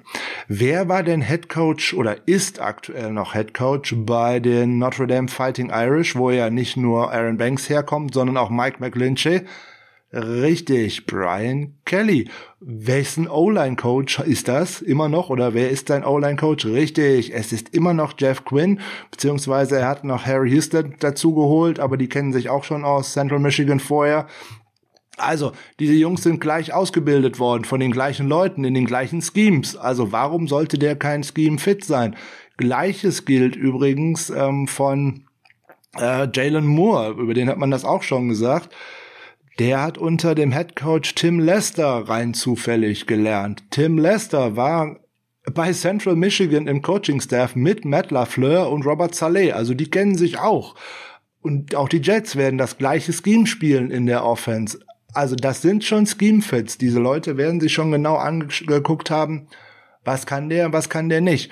So, der bringt natürlich große Masse mit. Der kann gute Blocks setzen. Der lässt sich nicht einfach wegschieben. Ähm, da wird ganz viel drin sein. Der hat im Endeffekt in 434 True Pass Sets, also tatsächlich die Dinger, die äh, Pro Football Focus runtergerechnet hat aus den ganzen äh, Snaps, die er gespielt hat vor Ian Book, wo er den Quarterback beschützen musste, wo alles andere halt ausgebrochen aus den Plays, hat er 19 Total Pressures zugelassen und darunter zwei Sacks. Huh, also der wurde von äh, PFF in ihrer schönen Kategorie äh, Wins Above Average als bester mobiler Guard ausgezeichnet. So, und wenn sich dann die 49ers ausgedacht haben, der kann bei uns in der Offensive Line spielen, dann gehe ich mal schwer davon aus, dass die, wenn die einen so hohen Pick investieren, da auch kein Risiko eingehen und sich das genau überlegt haben. Insbesondere soll der in Interviews eine absolute Granate gewesen sein. Also der muss einen Football-IQ mitbringen. Der muss phänomenal sein. Habe ich jetzt mehrfach gelesen, dass das durchgesickert ist. Und ähm, natürlich passt er in dieses Scheme. Wenn ich jetzt noch wieder PFF-Zahlen dazu nehme, die man hier und da immer mit Vorsicht genießen muss, aber die sind so unterschiedlich, dass man sie hier eigentlich äh, in die Waagschale werfen muss. Ähm, PFF gradet auch, ob man gut ist in einem Outside Zone oder in einem Gap Zone Scheme. So in den Gap, wo eigentlich der O-Liner immer nur sein einen Gap halten muss, damit er da kein anderer durchkommt, hat man ihn mit einer 64-7 gegradet. Das ist wirklich durchschnittlich. Aber bei Zone Blocking, also sprich, wo er in eine bestimmte Zone eigentlich auch laufen soll, auch ins Second Level, um dort zu blocken, hat er eine 87-2. Also der passt in unser System definitiv rein. Und was ganz, ganz wichtig ist, der wird ein Paar bilden zusammen mit Mike McLinchy. Die kennen sich schon von Notre Dame, von äh, dem ersten Jahr von Banks und dem letzten Jahr von Mike McLinchy. Die kennen sich, das sind Buddies. Wenn ich dann endlich mal jemanden habe, der an der linken Seite von McLinchy auch mal wieder groß und kräftig ist und auch der auf mal Verlass ist, dass er da nicht immer drauf gucken muss, was macht denn der da eigentlich neben mir, dann wird der auch wieder an seine Form von 2019 anknüpfen können, weil da war er auch als Pass Protector sehr gut und nicht nur im Run Blocking wie in der letzten Saison. Und da kommt der letzte Punkt, dann darf der Ben auch wieder was sagen.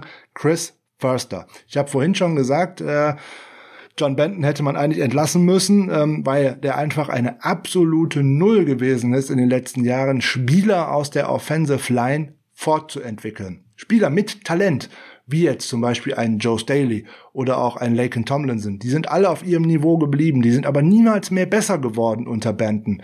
So, McLinchay hat so kleine Steps gemacht, aber auch wieder Schritte zurück. Ne, da wurde halt nicht fortentwickelt, da war keine Entwicklung beim Center zu sehen. Und äh, gerade die Talente, die man jetzt reinholt, die muss ich fortentwickeln. Chris Förster ist seit über 25 Jahren in der NFL, hat bei diversen Teams äh, die o sehr, sehr gute O-Lines geformt und insbesondere Spieler gefördert und nach vorne gebracht, Spieler weiterentwickelt, Spieler auf ein neues Level gehoben.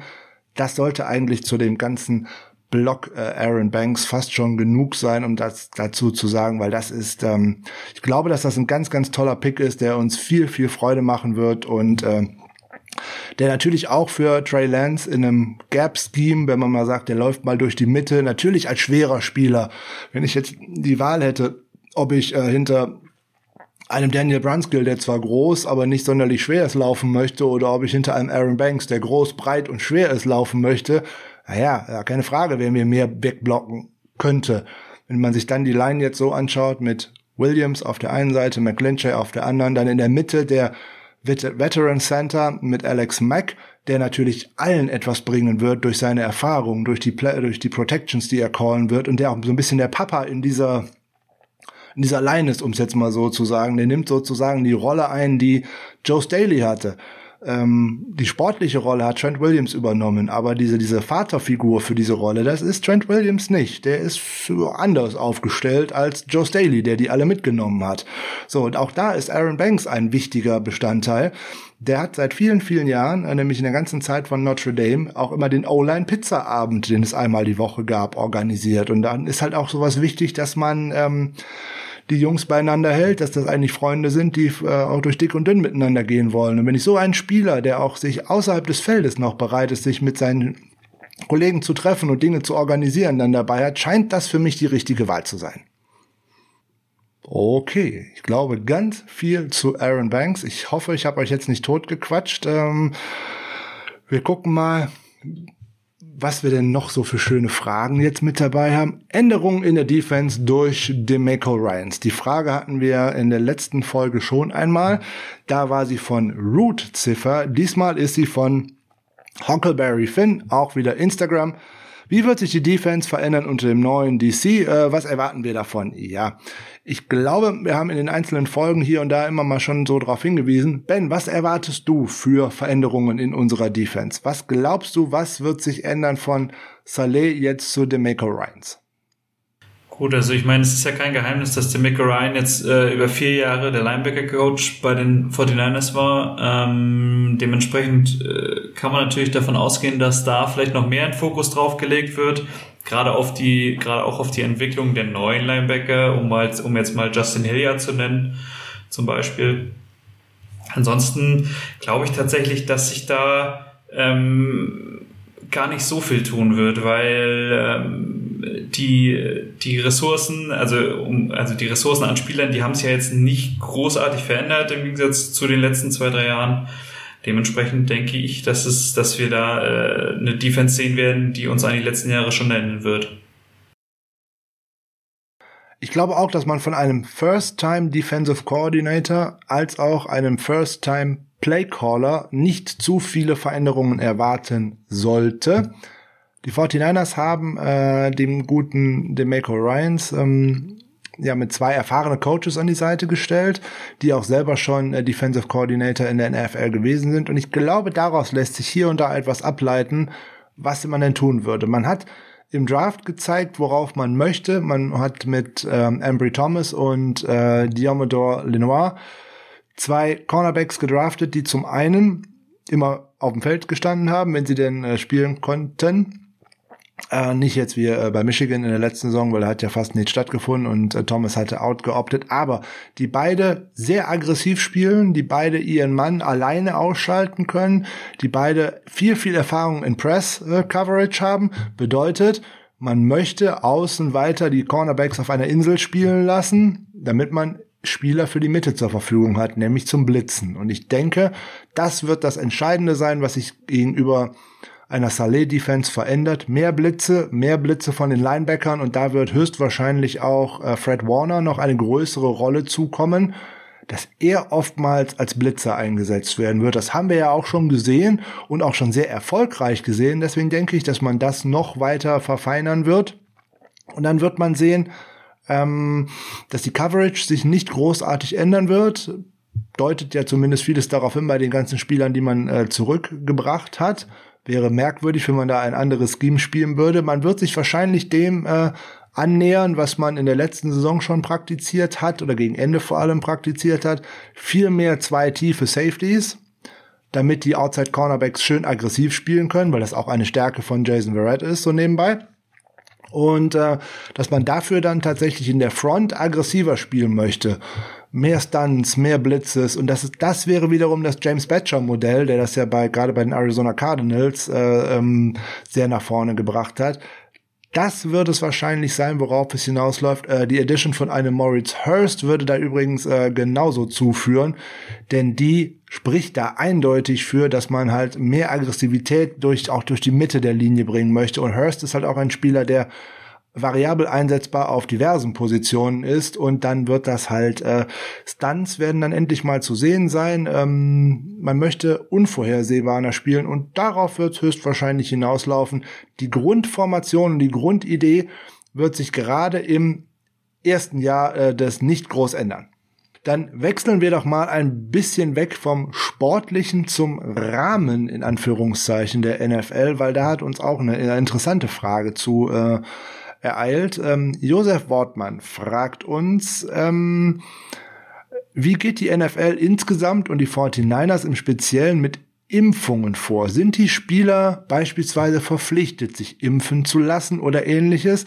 Dazu hätte er noch äh, online so noch nichts gefunden und er wäre ganz gespannt, äh, ob wir da was zu in Erfahrung bringen könnten. Er bedankt sich ganz toll bei uns für den tollen Podcast und dass er ein großer Fan seit der ersten Folge ist. Dafür bedanken wir uns nämlich bei jedem, der uns äh, bei unserer Bubbelei hier immer so schön zuhört und uns immer so nette Kommentare zukommen lässt und uns auch so schöne Reviews äh, auf Apple Podcast und dergleichen zukommen lässt. Also vielen, vielen Dank und äh, Grüße nach Osnabrück und auch für diese schöne Frage insbesondere. Ben, was macht die NFL mit Covid-19, mit Impfungen und vor allem, ist das eine Pflicht? Müssen die Spieler sich impfen lassen? Also da passiert tatsächlich relativ viel. Wenn man jetzt mal allein die NFL-Homepage durchsucht, ähm, findet man sehr, sehr viele Aussagen und auch sehr, sehr viele Updates, weil sie da auch regelmäßig ähm, wieder News zu geben. Ähm, dementsprechend habe ich jetzt einfach mal einen recht aktuellen Artikel aus der letzten Woche rausgesucht und dann einmal was von Mitte April, weil sich allein in diesen vier Wochen ein bisschen was getan hat. Äh, Mitte April war es noch so, also grundsätzlich ist es so, ähm, die NFL äh, verpflichtet da niemanden zu. Die NFL legt aber ihren Teams ans Herz, ähm, sich bitte drum zu kümmern, dass die Spieler geimpft werden. Ähm, also äh, im Wortlaut einfach uh, all clubs should continue their efforts to educate about every, every available äh, vaccines to maximize vaccine acceptance among the staffs, players and family members. Also die NFL legt den Vereinen ans Herz, sich bitte drum zu kümmern. Dementsprechend gab es jetzt auch bei einigen Teams sogenannte Vaccination Days, ähm, was ja auch direkt im Levi Stadium stattfand bei den 49ers. Ähm, Mitte April waren es 14 Teams, die so einen Vaccination Day schon abgehalten haben. Wie viel es aktuell sind, ähm, habe ich jetzt auch nichts zu gefunden. Aber auch dahingehend hat sich bisschen was geändert. Ähm, vollgeimpfte Spieler und auch äh, Teammitglieder mussten weiterhin Masken tragen und Tracking-Devices ähm, Mitte April. Mittlerweile ist es so, so, wenn die Spieler vollgeimpft sind und die zweite Impfung 14 Tage her ist, müssen sie auch keine Masken mehr tragen. Dementsprechend sieht man jetzt auf den Videos in den sozialen Medien auch sehr, sehr viele Spieler, die schon ohne Maske auf dem Gelände rumlaufen weil es einfach aktuell einfach keine Pflicht mehr ist. Ähm, weiterhingehend ist es so, ähm, dass sich alle Spieler und Mitglieder des Vereins jeden Tag testen müssen. Es sei denn, man ist voll geimpft, dann reicht ein Test einmal in der Woche. Genau, also das ist eigentlich so der aktuelle Stand. Also kurz zusammengefasst, es gibt keine Pflicht. Ähm, die Teams, es ist natürlich in, in, in, im Interesse der einzelnen Teams, dass ihre Spieler und Mitglieder des gesamten Teams durchgeimpft werden. Einfach weil es äh, den gesamten Ablauf ähm, erleichtert und man sich mehr auf den Sport konzentrieren kann und man sich nicht jeden Tag testen lassen muss.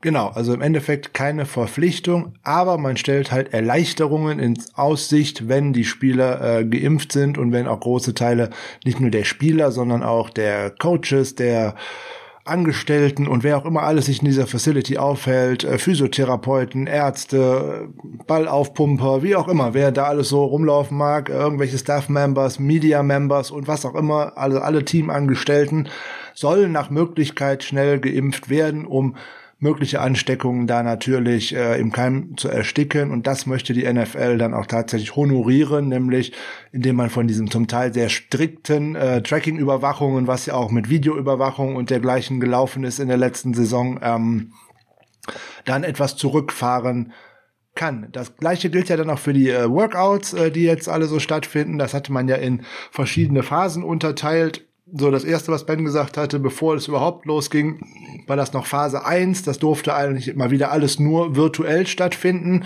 Das soll jetzt nach Möglichkeit auch noch gemacht werden, bis die Spieler tatsächlich äh, durchgeimpft sind. Dann darf man sich auch wieder in äh, größeren Räumen treffen, obwohl man auch da weiterhin eher sagt, Freunde, so Meetings macht die doch bitte virtuell. Aber ihr dürft auch inzwischen wieder aufs Feld.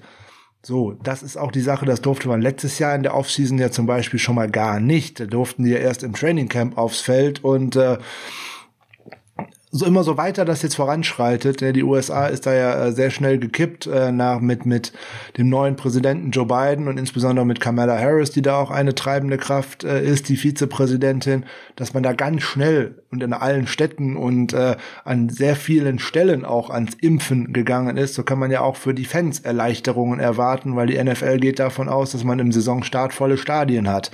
Ich habe im Eingang vorhin schon mal gesagt bei den News, die 49ers wollen, wenn Santa Clara County, eines der restriktivsten Countys in den USA, es erlaubt, werden auch im Training Camp wieder Fans zu den Trainingsanhalten zugelassen. Hängt natürlich alles damit zusammen, wie schnell wird jetzt alles durchgeimpft und ähm, ja, die NFL zeigt hierbei aber auch noch klar Flagge und zwar klar Flagge gegen die NFLPA, die ja da wirklich dazu aufgerufen hat, Freunde, macht das alles nicht, ne, nicht zu Workouts, ne, macht nur alles virtuell und, und, und. Ähm, die NFL zeigt, Freunde, lasst euch impfen, dann wird es einfacher für euch, es wird einfacher für euer Team, ihr könnt wieder dem Job nachgehen, den ihr, den ihr liebt, äh, den, das Spiel, das ihr liebt. Und ähm, John Lynch hatte es äh, letztes Jahr schon gesagt und auch in einem Interview nach Ende der Saison, gerade die jungen Spieler brauchen jede Trainingseinheit, jede, jeden Rap auf dem Feld, um sich zu verbessern, um das NFL-Niveau zu erreichen, um ihr Niveau zu steigern. Und so liegt es im Interesse von jedem und auch natürlich auch Interesse für die Familien, die ja auch immer an, bei allen Spielern dranhängen, äh, sich impfen zu lassen, damit diese Gefahr einfach äh, reduziert wird. Und da wird es natürlich in den kommenden Wochen und Monaten noch immer weitere Updates äh, geben und wir werden versuchen, euch auch dabei auf dem Laufenden zu halten, wenn es da denn mal auch Zahlenmaterial zu gibt. Das wäre ja noch ganz schön, dann wüsste man auch, wie weit das dort fortgeschritten ist. Das ist aber bis jetzt nicht erhältlich. Die NFL hält sich schön mit Updates äh, jede Woche dabei, aber es gibt irgendwie keinen Stand, dass man jetzt sagen könnte, keine Ahnung, 35 Prozent der Spieler oder so sind geimpft. Ähm, das wird man einfach jetzt abwarten müssen, um wie weit man damit auch an die Öffentlichkeit geht. Wir können auf jeden Fall hoffen, dass wir in der nächsten Saison nicht mehr so etwas erleben werden wie äh, solche Fahresspiele, wenn ein Team ohne Quarterback antreten muss, weil da der ganze Quarterback-Room auf einmal in Isolation ist. Äh, Denver hätte da schlecht auf, hätte gar nicht auflaufen brauchen ohne Quarterback. Das war so ein Spiel, was kein Mensch gebraucht hätte. Ja, oder auch äh, ein äh, Monday Night Game von den Patriots, wo die auf einmal ohne Cam Newton da standen. Äh, das hätte man auch besser mal nicht anders, äh, anders verlegen sollen oder so. Aber das ist jetzt alles in the books. Die NFL hat das durchgezogen und eigentlich auch wie für eine große Sportliga recht gut äh, durchgezogen, ohne dass da großartig äh, Schlimmeres passiert wäre. Das haben wir uns vor der Saison ja auch alle nicht so vorgestellt und ähm, die sind auf einem guten Weg. Ähm, ich glaube, wie die USA und äh, gerade jetzt auch Europa hier auch. Das zu Covid-19. Ähm, andere Kommentare äh, behalten wir mal lieber für uns und äh, Meinungsmache und so. Da sind wir dann nicht so für. Kommen wir doch wieder ein bisschen zurück nochmal ins Sportliche. Spielzeit für die Rookies. Wer ist NFL ready? Der Orkscar 77 hatte gefragt, welcher Rookie bekommt eurer Meinung nach die meiste Spielzeit? Und ähm, SIIL3NT, jeweils noch mit Punkten dazwischen, äh, unterstrich 89 auf Instagram, hat auch gefragt, welcher Pick wäre für euch theoretisch soweit in Week 1 zu starten. Und dann sage ich mal darauf, theoretisch ist jeder Pick bereit, in Woche 1 zu starten. Aber das praktisch ist, das ist noch eine ganz andere Frage. Vollkommen richtig. Aber ich denke, zu diesen beiden Fragen haben wir ja auch äh, zu Beginn der Folge schon so einiges gesagt, wo es um den Running Back Room ging, weil ich äh, tatsächlich bei diesen beiden Fragen, beziehungsweise bei der Thematik, am meisten an Trace Sermon denke. Ja.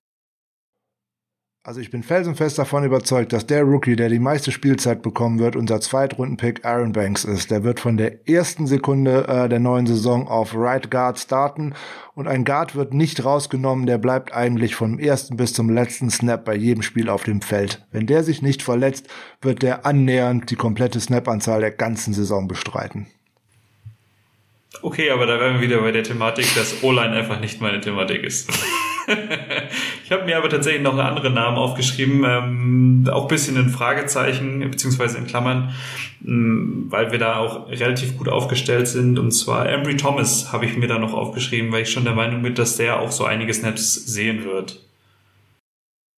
Ja, es erscheint unwahrscheinlich, ähm, dass K1 Williams Jason Verrett und auch Emmanuel Mosley alle 16 Spiele auf dem Feld stehen. Da haben uns die letzten Jahre schon immer etwas anderes gezeigt und äh, das Damokles-Schwert Dante Johnson wollen wir heute mal gar nicht ins Spiel bringen, sondern dann eher mal schauen auf äh, Diomodor Lenoir und insbesondere Ambry Thomas. Und da glaube ich auch, der wird die Nummer eins sein, hinten dran, der Nummer eins Backup, sowohl für äh, Verrett als auch für Emmanuel Mosley. Und ich glaube auch, gegen Mosley, je nachdem, wenn der ein gutes Camp hat, hat er sogar die Chance, eventuell am ersten Spieltag sogar starten zu können. Weil der ist ready, der ist, äh, der ist stark im Kopf, der bringt ganz viel Spielintelligenz mit. Ja, der hat jetzt das Jahr 2020 nicht gespielt, weil er den Opt-out gewählt hat. Ähm, bei den Wolverines, insbesondere da die Big Ten ja auch äh, erstmal ihre Saison komplett abgesagt hatte. Dieses Jahr fehlt ihm natürlich an Spielpraxis. Ohne Wenn und Aber ist keine Frage. Aber der bringt so viel Spielzeit und Erfahrung in Pressman mit, nämlich alleine gegen seinen Mann zu spielen, was ja nicht zwangsweise immer nur mit Körperkontakt zu tun hat. Das verwechselt man ja bei Press mal gerne. Das hat ja mit dem einen, das eine mit dem anderen ja nichts zu tun. Das eine ist äh, eine Aufstellung, das andere ist eine Technik. Also ich meine Pressman hier jetzt als Aufstellung und ähm, ich denke, der könnte da tatsächlich relativ früh viel Spielzeit bekommen, mit oder ohne Verletzung und bei Verletzung natürlich sowieso. Für Lenoir gilt äh, ähnliches. Äh, er scheint mir der Nummer 1 Backup zu sein für äh, K1 Williams und äh, ja, die Knöchelprobleme, die wir da als letzte und auch vorletzte Saison schon gesehen haben, die ja auch letzte Saison zu fünf Spielen geführt haben, wo er nicht dabei ist, wenn mich nicht alles täuscht. Da gibt's keinen so richtigen Backup für. Na, man könnte dann noch sagen, man schubbelt Mosley sozusagen von Outside auf Nickel Corner, aber da müsste ja auch wieder einer reinkommen. Das wäre dann wahrscheinlich wieder eher Thomas. Oder man bringt vielleicht auch noch Jamar äh, Taylor eventuell wieder zurück, aber da liegt der Kreuzbandriss, ist auch noch wieder so eine Sache. Da müsste man schauen, wie sich das dann äh, weiterentwickelt. Der ist ja aktuell äh, vertragslos. Das wären die, bei denen die Spielzeit wahrscheinlich am Anfang recht hoch sein könnte. Also Banks, Simon, ja, Ambry Thomas, ja, das wären ja die, die halt in der ähm, auch ganz früh im Draft ausgewählt worden sind. Alle, die dahinter stehen, da muss man halt immer gucken, was passiert auch durch Verletzungen, weil ansonsten sind da halt Spieler davor. Natürlich kann auch ein Jalen Moore zur Einsatzzeit kommen, keine Frage, aber da müsste schon der ein oder andere sich verletzen, damit das dazu kommt, während das bei den anderen, über die wir gerade gesprochen haben, auch aus eigener Kraft jetzt von Anfang an möglich erscheint. Es sei denn, du siehst das anders. Nee, das sehe ich komplett genauso. Das siehst du genauso, finde ich gut. Und der zweite Teil der Frage von vom Oxcar war, ähm, warum zieht man an 48 nicht ein Owusu Karamoa? Ja. ja ähm, ähm, da fiel mir halt als erstes ein, ähm, es ist uns ja hinlänglich bekannt, dass Kyle Shanahan und äh, ähm, John Lynch einfach nicht nach der Strategie Best Player Available draften, äh, der JOK vermutlich gewesen wäre an dieser Stelle. Also werfe ich jetzt einfach mal so einen Raum. Ähm, und zum anderen äh, gab es einfach oder gibt es bei uns im Roster einfach andere Needs und äh, auf Linebacker sind wir auch relativ gut aufgestellt. Wir haben uns jetzt in der Offseason auch noch verstärkt mit Samson Abucam, ähm, haben sowieso äh, Fred Warner und Dre Greenlaw äh, auf Linebacker dort. Dann hatte man vermutlich auch schon einen Justin Hilliard im Auge, der ja gerade auf dem PFF-Board auch relativ weit oben stand, dafür, dass er als undrafted äh, wegging. Und ähm, ja, also. Krankenakte. Ja, gut, klar, aber. Und dann äh, gut, so Nathan Gary oder Dee Ford, der ja auch Linebacker spielen kann, äh, darf man da vielleicht auch nicht außen vor lassen. Ähm, es wurde einfach ein anderer Need gesehen und dementsprechend hat Aaron Banks äh, Kyle Shanahan dort deutlich besser in die Karten gespielt als JOK. Ja, das eine ist äh, der Need auf Linebacker. Ähm, das zweite ist, ähm, bekomme ich in der dritten Runde, wann ich dann irgendwann überhaupt erst wieder dran gewesen wäre, nämlich ja eigentlich erst an 102, bekomme ich denn dann irgendwann meinen Guard, den ich ja anscheinend unbedingt haben wollte? Eher nicht wahrscheinlich. Und es kommt wahrscheinlich der dritte und entscheidende Punkt. Ähm, Warum ist Owusu Karamoa überhaupt auf 48 gefallen? Naja, weil zumindest 32 Teams mal gesagt haben, meine erste Wahl ist er nicht. Dann haben noch mal reichlich Teams gesagt, meine zweite Wahl ist er auch nicht. Und dann muss man über äh, Hybridspieler sagen, die nicht direkt auf eine äh, bestimmte Position fixiert sind. Im College geht das meistens ganz gut, weil da ganz viele unterschiedliche Schemes gespielt werden. Die NFL ist da echt oldschool und da hat man oft Schwierigkeiten, diese Spieler unterzubringen. Da hättest du jetzt einen äh, Play Caller und einen Defensive Coordinator haben müssen, der bereit gewesen wäre, sein ganzes Scheme auf so einen Spieler einzustellen und ähm, ein First-Time-Play-Caller, der auch dieses Standing in einem Team noch nicht hat, wie es bei Demeco Ryans ja jetzt der Fall ist, ist schwer, sich für den dann durchzusetzen, selbst wenn er sich in diesen Spieler verliebt hat. Ryans war selber jahrelang All-Pro-Linebacker in der NFL, aber auch eher so ein Oldschool-Typ Linebacker und ähm, da werden sich viele schon gedacht haben, das passt einfach nicht in mein Scheme und äh, Best Player Available hin oder her. Wenn der nicht in mein Scheme passt, was soll ich dann damit? Wenn ich nicht bereit bin, den so einzusetzen und seine Stärken aufs Spielfeld zu bringen, dann wird's halt schwierig. Ja, man hat es letzte Saison gesehen äh, bei den Arizona Cardinals, äh, was die mit äh, Simmons gemacht haben in seinem ersten Jahr es ist sehr unverständlich. Ähm, ja, man hat ihn gedraftet, recht hoch gedraftet, das gleiche, was man jetzt mit Savin Collins gemacht hat. Aber die Stärken, die der hatte, hat man nicht aufs Feld gebracht. So, und jetzt haben sie zwei davon und ich bin gespannt, wie man das bei zweien versuchen möchte, die aufs Feld zu bringen. Die NFL ist halt nicht College und äh, nicht jeder gute College-Spieler setzt sich in der NFL durch. Ähm, genauso wie nicht jeder relativ schlechte College-Spieler zwangsweise auch nicht in die NFL, in den NFL erfolgreich sein kann, sondern im Gegenteil. Oftmals entwickelt sich ein College-Spieler, der da nicht gut ausgesehen hat in der NFL, zu einem sehr guten Spieler, weil er einfach die Anlagen dafür mitbringt, aber halt im College äh, dafür nicht so gefragt worden ist. Da wird man einfach abwarten müssen, wie das denn passt. Und äh, Hybridspieler, ist immer schön und gut. Auch Hybridspieler in der Offense tun sich auch immer schwer. Äh, wir werden ja mal gucken, ob wir Hurt überhaupt mal aufs Feld bekommen. Ist ja auch ein Hybridspieler und dann äh, schauen wir mal weiter. Also wie gesagt, Hauptgrund wird gewesen sein, ähm, dass man ihn nicht gepickt hat.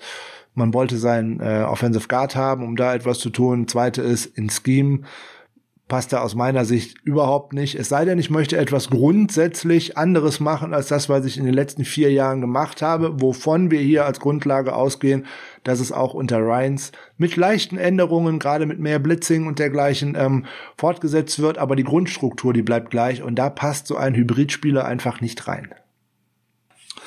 Welche aktuellen Spieler schon vor dem Draft im Kader sind eurer Meinung nach die Gewinner des Drafts und welche sind die Verlierer? Dazu als Ergänzung, was passiert mit den Verlierern und werden wir im Anschluss nochmal auf dem FA-Markt aktiv? Okay, das ist Ruven T. von, von Twitter. Viele Fragen. Wir fangen mal mit dem ersten Teil an und fragen Gewinner und Verlierer des Drafts. Ben, wollen wir das mal in Offense und Defense unterteilen oder wollen wir das quer durcheinander machen? Nee, das können wir schon Offense und Defense unterteilen. Also ähm, fangen wir mit der Offense an. Als Gewinner habe ich mir aufgeschrieben auf jeden Fall Richie James, beziehungsweise dahinter noch in Klammern Jalen Hurd oder River Crackraft. Ähm, gut, das muss man natürlich auch mit Vorsicht genießen, da wir ja mittlerweile äh, nach dem Draft und ähm, auf dem FA-Markt dort noch ein wenig aktiv geworden sind und Marquise Lee verpflichtet haben. Ähm, aber trotzdem, dadurch, dass wir gerade im Draft ähm, uns nicht wirklich verstärkt haben auf Receiver und dann nur von den Undrafted Free Agent einen Austin Watkins äh, noch verpflichtet haben, würde ich die dort schon als Gewinner anführen. Ja, da wäre ich sogar direkt dabei und würde sagen, den habe ich sogar auf meiner äh, Chart hier auch gelb unterlegt, Richie James. Das ist mir echt schwer gefallen, ihn als Gewinner zu markieren, aber es sieht ja tatsächlich so aus. Viele werden vielleicht von euch denken, ich mag Richie James nicht. Ich habe überhaupt nichts gegen den Spieler. Ich verstehe nur einfach nicht, wenn man ihn denn in eine exponiertere Rolle hineinbringen möchte, warum man es in der letzten Saison schon nicht getan hat, weil Gelegenheiten wären oft genug da gewesen. Ja, und ein Spiel als Ausreißer nach oben ähm, und ansonsten keinerlei Konstanz und ich sonst nicht sehe. Das Green Bay-Spiel war toll. Ich möchte da aber gerne mehr von sehen. Und wenn ich jetzt davon ausgehe, dass man ihn hier und da auch im Slot aufstellen möchte, da fehlt mir einfach die Körperlichkeit und dafür lässt er mir auch zu viele Bälle fallen. Aber grundsätzlich bin ich dabei, der ist ein Gewinner und geht mit sehr, sehr guten Chancen auf den Nummer drei Receiver ins Camp, eben weil man sich nicht großartig verstärkt hat, indem man wieder in der zweiten, dritten respektive vierten Runde äh, einen Receiver äh, gezogen hat. Ähm, dann komme ich mal mit meinem ersten Gewinner aus der Ecke raus. Da wird der ein oder andere sich vielleicht wundern, aber ich sage da mal Jimmy Garoppolo. Warum Jimmy Garoppolo? Ganz einfach, er ist weiter auf dem Roster. Er wird als Mentor gehandelt, er bleibt auf, er wird eine große Geldsumme einstreichen, er ist nicht gecuttet worden, weil jetzt wird man es, glaube ich, eher nicht mehr tun.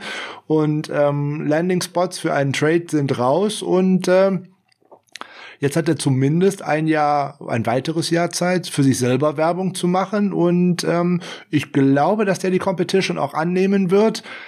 Laut John Lynch war er der erste Spieler, der sich bei Lynch nach der Nummer erkundigt hat, nach der Handynummer erkundigt hat von Trey Lance, um ihn äh, zu beglückwünschen, dass er gedraftet worden ist, um ihm Hilfe anzubieten und ihn im Team aufzunehmen. So, und das zeigt für mich, dass es ein Leader, der wird zeigen wollen, ich bin es trotzdem, Freunde. Und selbst wenn ich nach dem Jahr gehen muss, hat ein Alex Smith wahrscheinlich mit dem Draft von ähm, Patrick Mahomes auch schon gewusst. Das könnte für mich gewesen sein. Hat sich aber trotzdem wie ein astreiner Teamkollege verhalten. Und da gehe ich dabei auch einfach von aus. Deswegen ist der für mich auf jeden Fall unter den Gewinnern. Ja, also bei den Argumenten kann ich dem auf jeden Fall nicht widersprechen. Ich hatte ihn jetzt auf, bei, auf meiner Liste tatsächlich als Verlierer stehen. Das war ja aber schon äh, hinlänglich bekannt vor dem Draft, dass wir einen Quarterback draften. Aber kann dich komplett verstehen und äh, ja, finde ich gut. Sehr schön. Hast, hast du einen weiteren Gewinner in der Offense? Tatsächlich nicht, nein. Echt nicht? Okay, dann ähm, ich habe noch zwei weitere in der Offense. Der eine ist etwas auch wieder mal etwas überraschend. Da fragt man sich jetzt bestimmt, warum nennt er den unter den Gewinnern? Kyle Juszczyk nenne ich unter den Gewinnern. Warum? Die 49ers haben sich in keinster Art und Weise um einen Nachfolger bemüht. Keinen äh, Tight End gedraftet, keinen äh, wirklichen Tight End, äh, der das spielen könnte, auch als undrafted Free Agent geholt, weil der gute Josh Peterson eher ein Tight End ist, der mal einen Ball fängt und nicht unbedingt durch Blocken hervorsticht. Ähm, Kyle Juszczyk ist im Endeffekt das Einhauen dieser Liga, gerade was die Fullbacks anbelangt und auch die Möglichkeiten, ihn herumzuschieben, die Möglichkeiten, ihn als Receiver aufzustellen und auch ihm mal den einen oder anderen Ball äh, zuzuwerfen, was ich persönlich auch erwarte, dass man, dass man bei so einem wirklich gut dotierten Vertrag für einen Fullback auch in der kommenden Saison mal bitte häufiger macht, so nebenbei, da auch mal einen Ball hinzuwerfen, aber da habe ich ja sowohl bei Jimmy Garoppolo als auch bei Trey Lance größere Hoffnungen als bei denen, die das in der letzten Saison gemacht haben. Und deswegen gehört er für mich äh, tatsächlich zu den Gewinnern, genau wie Mike McGlinchey zu den Gewinnern gehört. Zum einen hat man vor dem Draft schon bekannt gegeben, dass man seine Fifth-Year-Option zieht. Ist ja vorher auch von vielen äh, in Zweifel gezogen worden, dass man das tun sollte. 10,8 Millionen für einen äh, Right Tackle, äh, der der zweitbeste Run-Blocker in der letzten Saison gewesen ist nach PFF, hört sich für mich äh, fast nach einem Schnäppchen an, wenn man so überlegt, was ein anderer im eigenen Team und äh, andere komische Leute so in Jacksonville auf, als Tackle auf einmal jetzt verdienen. Das sind so Dinge völlig klar. Und insbesondere, der hat einen Partner an seine Seite bekommen, den er auch gerne haben wollte. John Lynch und Kyle Shanahan haben es ja in der Draft-Pressekonferenz zum Pick von Aaron Banks äh, erzählt und äh, kundgetan, dass äh, Mike McGlinchey sie beinahe angefleht hat, genau Banks of America, um den Twitter-Namen, Twitter-Account-Namen von Aaron Banks hier direkt nochmal ins Spiel zu bringen. Ähm, zu draften, weil er davon ausgeht, das ist ein Top-Spieler und das ist ein Spieler, mit dem er eine gute, sehr, sehr gute äh, Duo auf der rechten Seite der Offensive Line bilden kann und möchte. Damit hätte ich drei Gewinner, nein, sogar vier. Richie James muss ich ja dazu zählen in der Offense.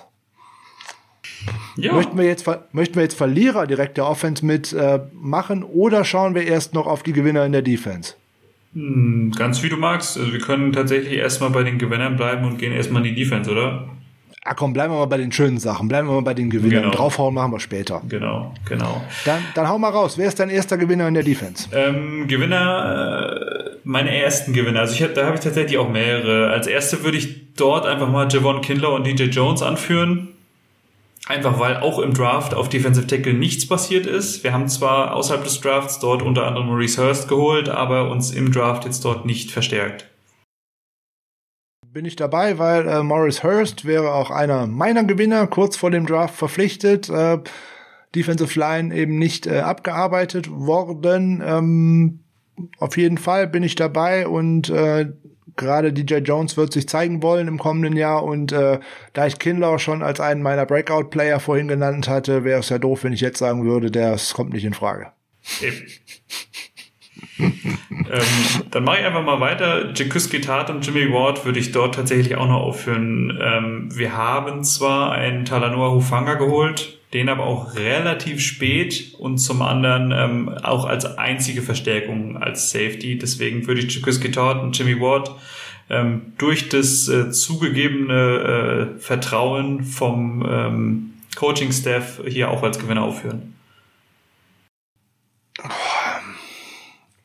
Ja, bei Tat wäre ich mir dann nicht so sicher, äh, insbesondere weil man ja nur einen Einjahresvertrag hat, aber äh, grundsätzlich, ja, man ist da nicht wirklich aktiv geworden, sondern hat im Endeffekt einen Oldschool-Linebacker verpflichtet, den man eventuell auch als äh, Sam, äh, äh, Oldschool-Safety verpflichtet, Entschuldigung, den man, ich war einen Schritt zu schnell, den man hier und da vielleicht auch als Sam-Linebacker aufs Spiel bringen möchte, weil er halt nah an die Box gehört und wenig Coverage-Fähigkeiten aufweist mit äh, Hufanga da könnte ich gut damit leben, dass man die beiden anderen da unter äh, Gewinner laufen lässt. Ja, ja, okay, ich bin dabei. Noch ein Gewinner oder soll ich noch einen Gewinner? Ich hatte auch tatsächlich überlegt bei Emmanuel Mosley. Ähm, ha, das ist schön, das ist nämlich meiner. ähm, bin mir aber auch nicht sicher, ob ich ihn jetzt als Gewinner oder Verlierer sehe, weil ähm, ja, er steht jetzt aktuell als Nummer eins ähm, Cornerback da neben Jason Verrett. Ähm, man gibt ihm das Vertrauen, weil man jetzt einfach nicht mehr mit Richard Sherman rechnet, stand jetzt und äh, Mosley dort als Starter sieht. Aber man ist ja dennoch auf Cornerback sogar zweimal aktiv geworden mit Embry Thomas und Diomodor Lenoir. Deswegen war ich mir dort nicht ganz sicher. Ich habe Mosley auch tatsächlich als Gewinner markiert. Zum einen, weil er einen äh, Zweijahresvertrag bekommen hat. Das heißt, man glaubt an ihn. Man hat äh, Spieler später gedraftet, als wir es angenommen haben oder vorher auch prognostiziert haben. Ne? Wir sind eigentlich mit dem größten, vor dem Uptrade hat man immer gedacht, äh, Cornerback Runde eins, das wäre eigentlich für ihn schon äh, schlecht gewesen. Nach dem Uptrade sah es schon aus, oh, jetzt muss aber mindestens Cornerback mit dem zweiten Pick äh, adressiert werden. Und was haben wir gemacht? Mit dem letzten Pick in der dritten Runde von uns, also 102, da waren nur noch zwei dabei, den ersten geholt. Da spricht für großes Vertrauen, dass man in die Spieler hat, die man äh, schon im eigenen Kader hat. Und deswegen würde ich Ihnen da auch äh, ein ein Norden. Ich habe noch zwei weitere so Mini-Gewinner sozusagen markiert. Das wären für mich äh, Demetrius Flanagan Fowles als auch äh, Aziz Al-Shaya, weil wir eben auf Linebacker nicht so wirklich äh, aktiv gewesen sind. Und äh, ich sehe das große Potenzial von Justin Hilliard, keine Frage, habe ich in der UDFA-Folge äh, Party mit Unbekannten ja auch äh, so gesagt. Habe allerdings Angst vor dem Telefonbuch, äh, was der da so mit sich bringt. Und das ist nicht nur das Telefonbuch von Deutschland, sondern das ist das Telefonbuch von Indien. Und zwar komplett, was da an Krankenakte der so mit sich rumschleppt. Also der hat immer so einen eigenen FedEx-Kurier hinter sich, nur mit um seine Krankenakte, äh, Krankenakte dabei zu haben. Also wenn der fit ist, hat der tolle Chancen und dann kann der, kann der uns wirklich viel bringen. Äh, auch ein Mentalitätsmonster, ein, ein äh, Spieler, der auch in den äh, Special Teams bestimmt tolle Leistungen bringen wird. Aber, aber, aber macht der Körper das mit. Von daher, dass wir den dieses Jahr mal sowas nur als UDFA verpflichtet haben, finde ich echt gut. So, müssen wir noch einen äh, äh, Gewinner mit ausrufen oder sollen wir lieber mal über die sprechen, die da so eher um ihren Platz bangen müssen? Ähm, ich habe keine weiteren Gewinner und würde zu den Verlierern umschwenken, wenn es für dich recht ist. Ich hätte noch einen lustigen Gewinner, da werden alle wieder sagen, äh, der, der Frank hat sie nicht mehr alle. Äh, D. Ford ist für mich ein Gewinner weil er ist weiter im Kader. Anscheinend glaubt man auch hier und da noch, äh, dass er zurückkehren kann. Er hat einen restrukturierten Vertrag bekommen, hat im Endeffekt dadurch äh, hinten raus ein bisschen auf Geld verzichtet, vorne raus mehr Geld bekommen und äh, man spricht sehr positiv über ihn. Er ist jeden Tag in der Teamfacility und arbeitet an einem Comeback. Hm, ich glaube, es gab nicht so viele, die damit gerechnet haben, dass er heute am 21.05. noch tatsächlich Teil dieses Teams ist, äh, weil man hat ja immer nur gelesen, wann wird er endlich gecuttet, wann wird er endlich rausgeschmissen und äh, alle, die das immer gefordert haben, haben sich leider mit Verträgen in der NFL nicht so gut beschäftigt, weil das hätte den 49ers erstens kein Geld gebracht und zweitens hätte es sie sogar viel Geld gekostet. Weil die Vertragsstrukturierung, die man mit dir, mit Default vorgenommen hat, ist im Endeffekt fast das an Cap Space, was man gerade nämlich noch hat, nämlich rund 18 Millionen. Dafür spricht natürlich auch, dass im Draft auf Defensive End nichts unternommen wurde. Man glaubt an die Spieler, die man hat im Umfeld kreist ja auch immer noch irgendwie Ronald Blair. Äh, der eine oder andere Beatwriter hatte ja eine Verpflichtung auch schon als perfekt gemeldet. Das haben die 49ers bis jetzt nicht bekannt gegeben. Da der aber auch noch nirgendwo anders unterzeichnet hat, ist das natürlich auch wieder so eine Art, naja, Emergency Call, so nach dem Motto, der Erste, der daraus down geht, dann hole ich mir den, weil der kennt ja alles hier bei uns und so weiter. Das ist die wahrscheinlichste Variante beim Ganzen. Oder dass er vielleicht auch zum Camp zurückkommt. Aber das führt viel zu weit. Wir wollen doch noch über Verlierer sprechen, beziehungsweise Rufen T. möchte es wissen, was wir denn als äh, Verlierer hier so sehen. Möchtest du Defense oder Offense-Verlierer beginnen? Ähm, fangen wir mit der Offense an, weil ich in der Defense eigentlich gar keinen so wirklich habe. Aber fangen wir mit der Offense an. Also J Jimmy G habe ich schon angeführt und auch wieso habe ich vorhin schon gesagt. Ähm, dann würde ich tatsächlich auch Raheem Mostert Schrägstrich Jeff Wilson hier mit aufführen. Gerade weil auf Running Back überraschenderweise auch vorm Draft schon mit Wayne Gellman äh, relativ viel gemacht wurde und äh, dementsprechend äh, gerade Mostert und Wilson, ähm, die eigentlich schon als klare Running Backs für unsere kommende Saison gehandelt wurden, äh, sich nicht zu 100% sicher sein können, dass sie noch im Roster sind zum äh, zur Week One. Haben wir ja vorhin auch schon kurz erläutert. Ja, da kann ich direkt nur, äh, oder das kann ich direkt nur virtuell dick unterstreichen, dass das für mich die Verlierer sind, insbesondere was ihre Aussichten anbelangt, über die Saison 2021 bei den 49ers zu bleiben. Da wird ein äh, Trey Sermon natürlich auf, mit Grund seines vierjahres Rookie-Vertrags den günstigeren Vertrag für die 49ers haben, weil gibt man Geld in anderen Positionsgruppen wie Offensive Line, äh, Quarterback oder was man auch wahrscheinlich demnächst irgendwann tun muss in zwei, drei Jahren, ähm, Wide Receiver aus, muss man irgendwo Geld sparen. Das fängt man bei Running Back hier schon mal an. Das scheint mir eine sehr günstige Variante zu sein und ähm, deswegen kann ich das nur unterstreichen. Mein erster ganz offensichtlicher Verlierer ist jemand, der auch nicht mehr beim Team ist und durch dem, was das Team jetzt gemacht hat, auch sicherlich nicht mehr zurückkehren wird. Es ist Nick Mullins. Ganz klar, äh, aus, Vertrag ausgelaufen und ähm, ja, was haben die 49ers alles gemacht? Äh, Josh Rosen zurückgebracht fürs Camp, Nate Sutfeld verpflichtet, ähm, auch mit einem Einjahresvertrag. Jimmy Garoppolo ist noch da, Jimmy Johnson ist noch da, äh, Josh Johnson ist noch da, Entschuldigung, und natürlich Trey Lance, der jetzt noch in diesen äh, Room hineinkommt. Das wird definitiv auch für einen dann nach Schulter-OP wieder genesenen Nick Mullins kein Platz für ihn sein. Und ähm, so gern ich den Typen an sich mag, äh, sportlich finde ich es nicht traurig. Dem kann ich nur zustimmen, ja. Okay, noch ein Verlierer? Ja, ich habe noch als Verlierer in der Offense aufgeschrieben äh, Colton McKivitz bzw. Justin School weil es sind zwei Namen, die letztes Jahr auch durch die Verletzungssituation einige Snaps gesehen haben. Gerade aber durch die Verpflichtungen von Jalen Moore und Aaron Banks äh, natürlich dort weiter nach hinten rutschen, was das Depth Chart angeht. Ja, würde ich direkt äh, weitermachen. Ich hätte in dieser Liste auch noch Daniel Brunskill mit dabei. Aus dem einfachen Grunde, wenn ich eine Entwicklung bei ihm äh, sehen möchte oder erwarte, muss der Spielzeit bekommen. Keine Frage. Das war für Center oder auch für Right Guard letzte Saison schon das Problem, nämlich mit dieser verkürzten Offseason und und und. Wir haben ja bis zum Erbrechen darüber gesprochen. Jetzt bekommt er nicht nur äh, mit Aaron Banks wahrscheinlich direkt den Day One Starter äh, vor die Nase gesetzt und zwar auch für die nächsten Jahre. Da geht man ja von einem äh, First Round Pick definitiv von aus sondern mit Alex Mack auch noch ein Veteran Center, der in den letzten Jahren eigentlich immer geglänzt hat durch äh, Durability, also der stand auf dem Feld. Das waren nicht viele Spiele, die der verpasst hat.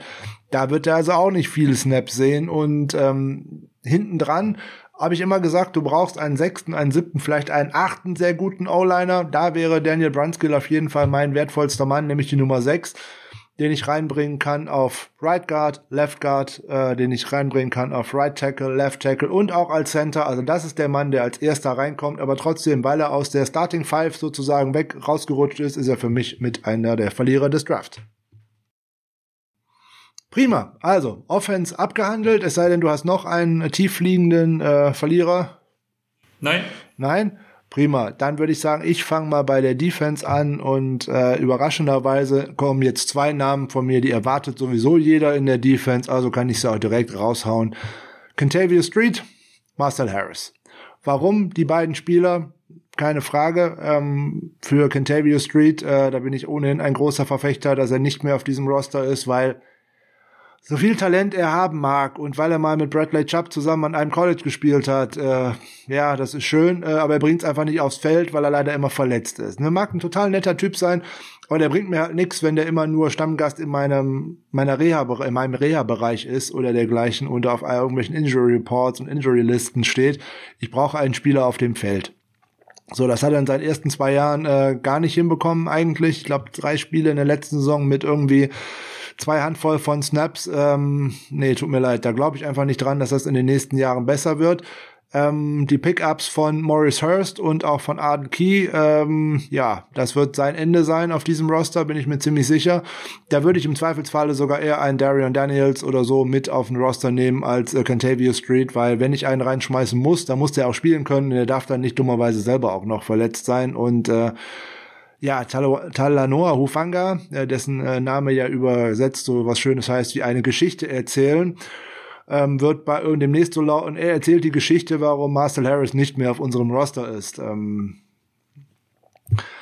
er ist einfach der ein Playmaker, also Hufanga ist ein Playmaker, der nahe an der Box spielt und da auch mal den ein oder anderen Fumble macht, der auch mal eine Interception riecht, der Druck auf den Quarterback ausüben kann und Marcel Harris hat mir einfach nicht gezeigt, dass er imstande ist, irgendetwas davon in gleicher Weise zu machen. Da sind mal so einzelne Highlights bei, wie in der 2019er Saison den Forced Fumble äh, gegen gegen äh, die Baltimore Ravens, wo man wo er uns im Spiel im Spiel gehalten hat.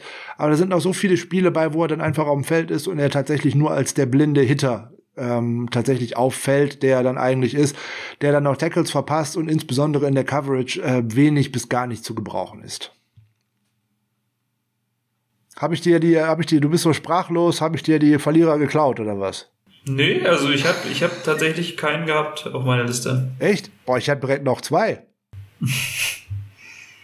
Na gut, mache ich weiter mit den Verlierern. Ähm, nämlich, das ist für mich äh, Kevin Givens, äh, hat natürlich auch wieder mit dem Pickup von äh, Maurice Hurst zu tun, plus seine privaten Schwierigkeiten, ähm, auf die wir in einer gesonderten Folge irgendwann eingehen, wenn es da was sprich, was etwas, äh, ja, etwas Spruchreifes zu gibt, so rum heißt der ganze Spruch. Und ähm, äh, Jordan Willis ist auch noch jemand, den ich als Verlierer äh, ansehe, nämlich durch den Pickup von äh, Arden Key. Er bringt äh, deutlich mehr mit, also Arden Key als Jordan Willis, der einfach nur Speed mitbringt und keinerlei Technik. Und äh, da sind jetzt vier NFL-Jahre rum und der sieht noch so aus, als wie er aus dem College gekommen ist. Da sehe ich keine Fortentwicklung und ich glaube auch nicht, dass der sich im Endeffekt auf Dauer gegen Art Key äh, durchsetzen kann. Und insbesondere, wenn eventuell ein Ronald Blair noch zurückkehrt, ist das das Ende von Jordan Willis auf diesem Roster.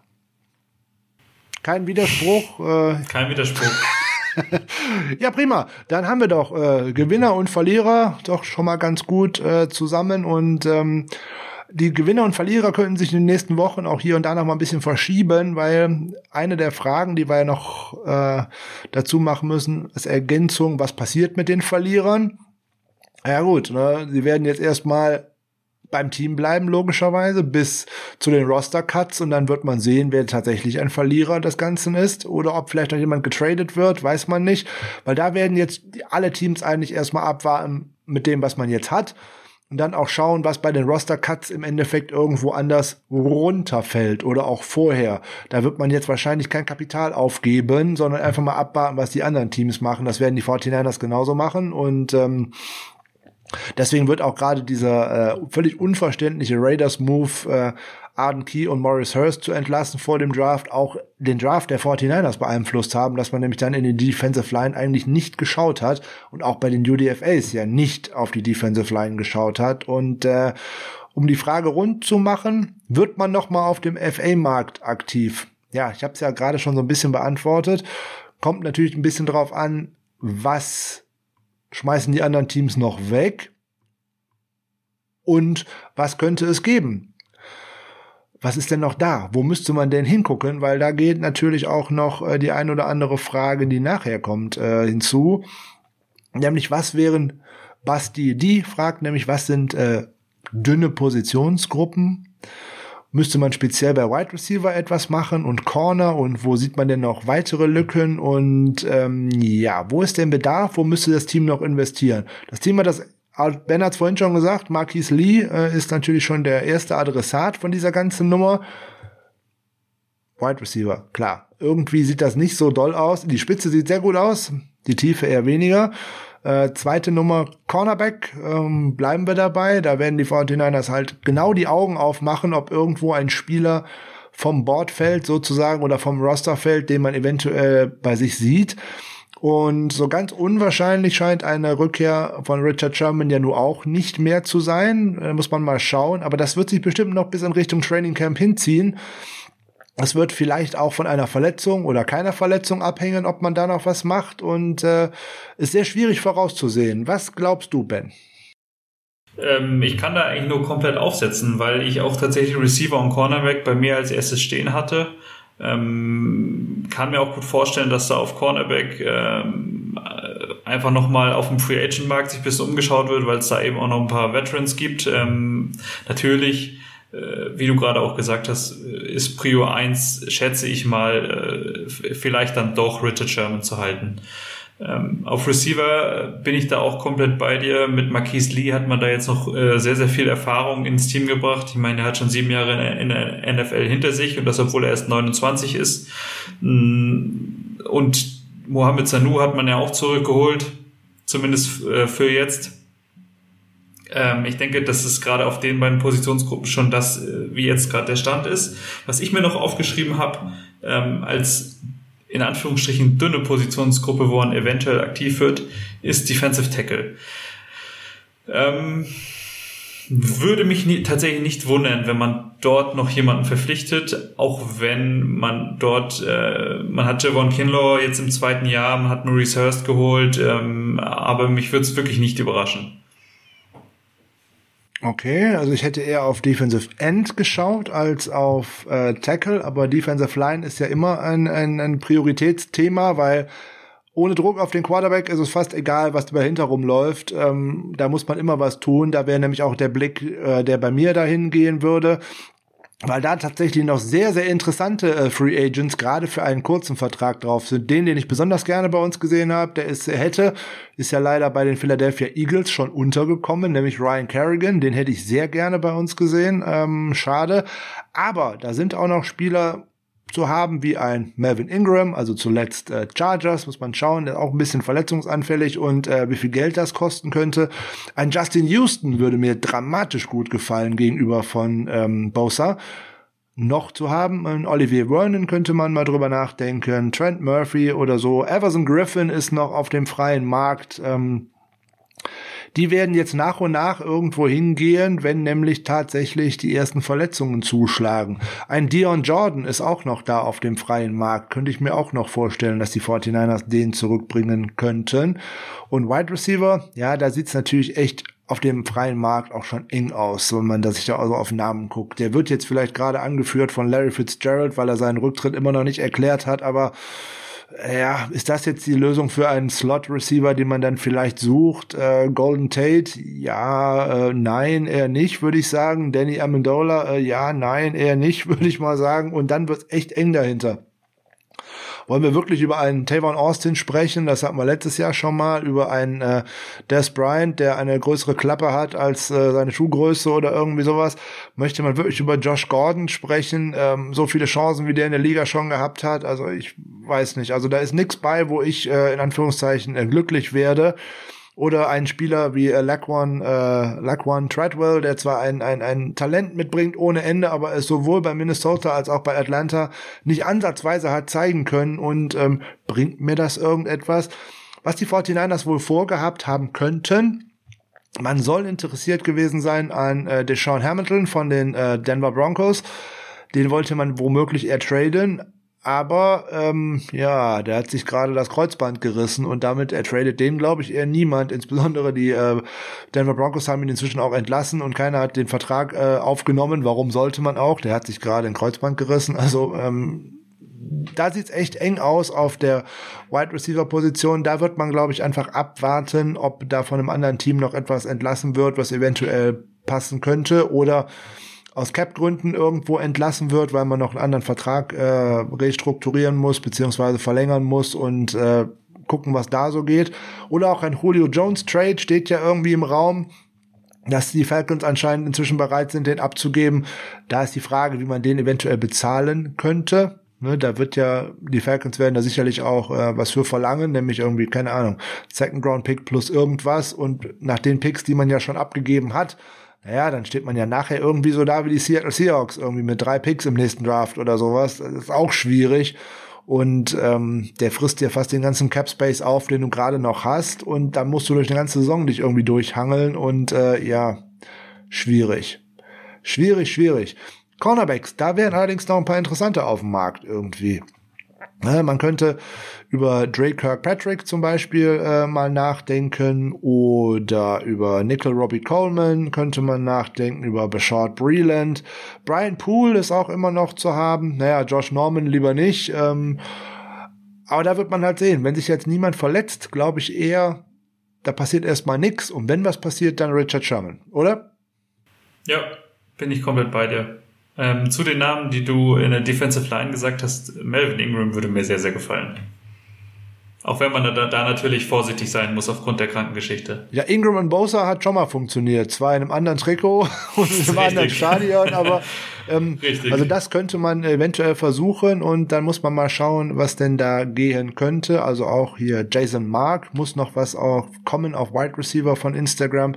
Wir gucken mal, was da noch kommen könnte einfach mal abwarten und äh, Tight End wäre wahrscheinlich noch eine Position, wo man äh, dann auch gucken könnte, was da geht entweder ein Veteran, der gerade noch irgendwo zu haben ist, oder ob tatsächlich noch was mit Zach Ertz passiert oder so. Ich glaube nicht, dass man bei unserer Gruppe bleibt. Das wäre mir in der Spitze zu wenig.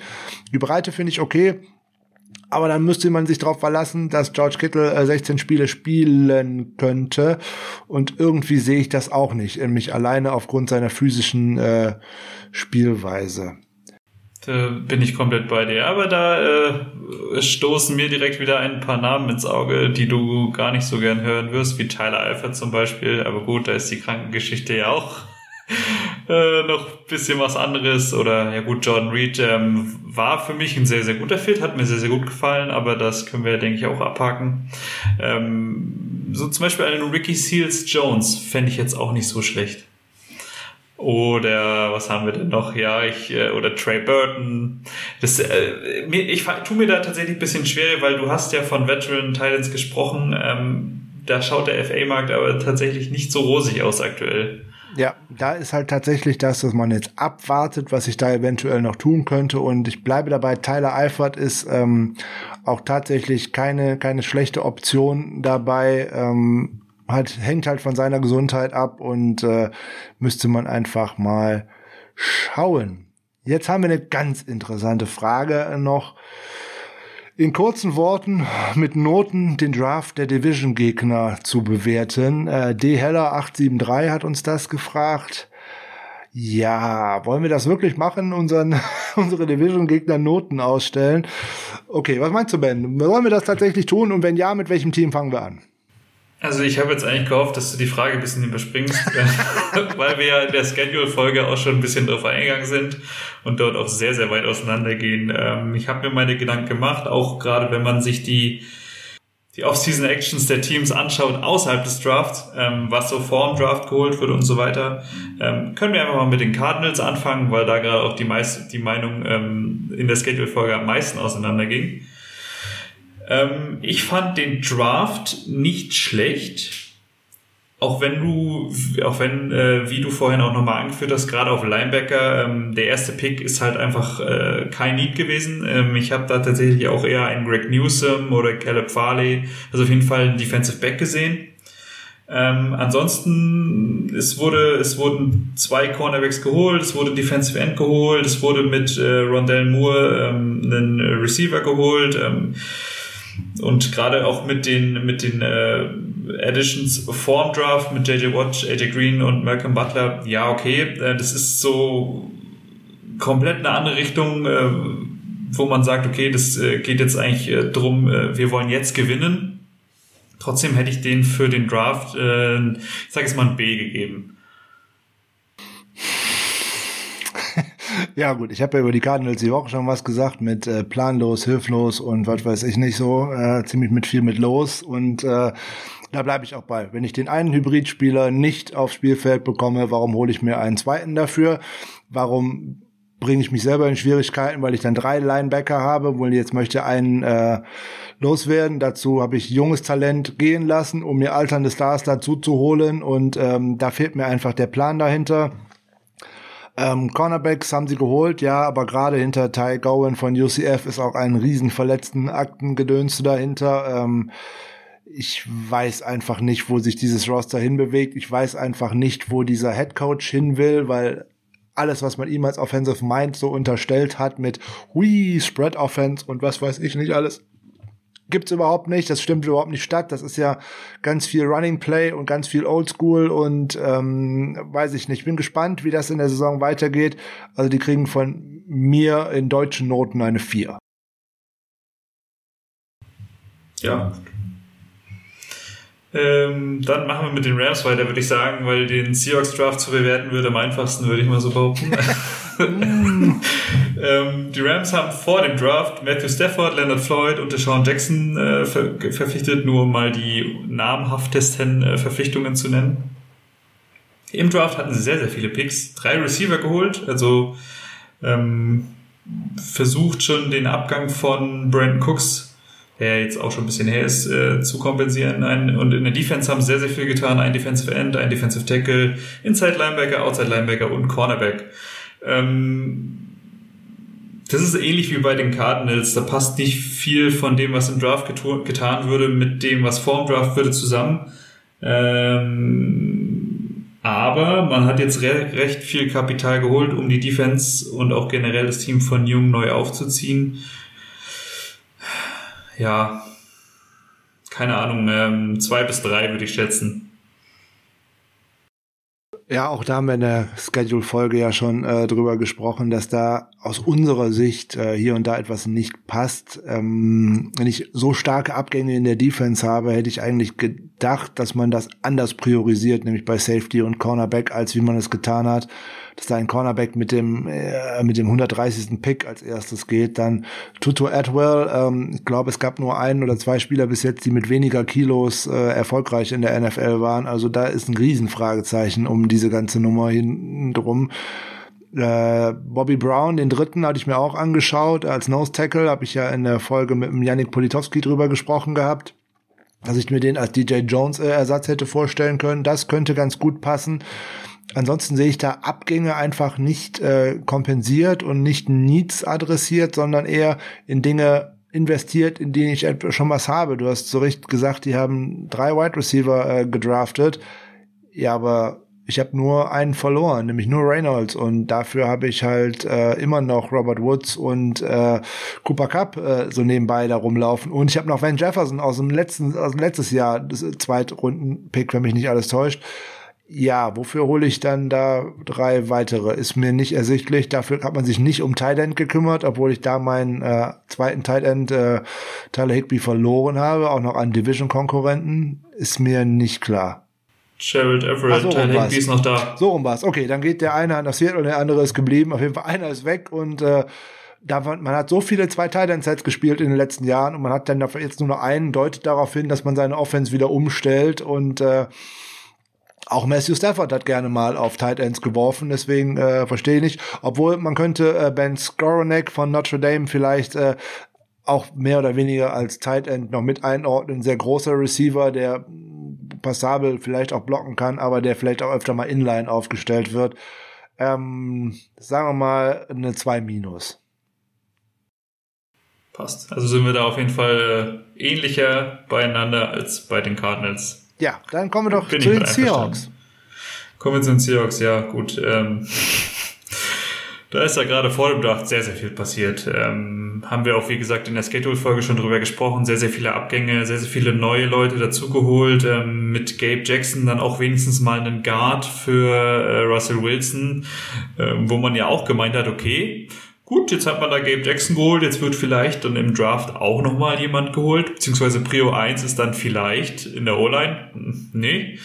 Die Seahawks hatten drei Picks. Äh, mit dem dritten Pick in Runde 6 wurde dann doch mal ein Offensive Tackle geholt. Davon ein Receiver und ein Cornerback. Ja.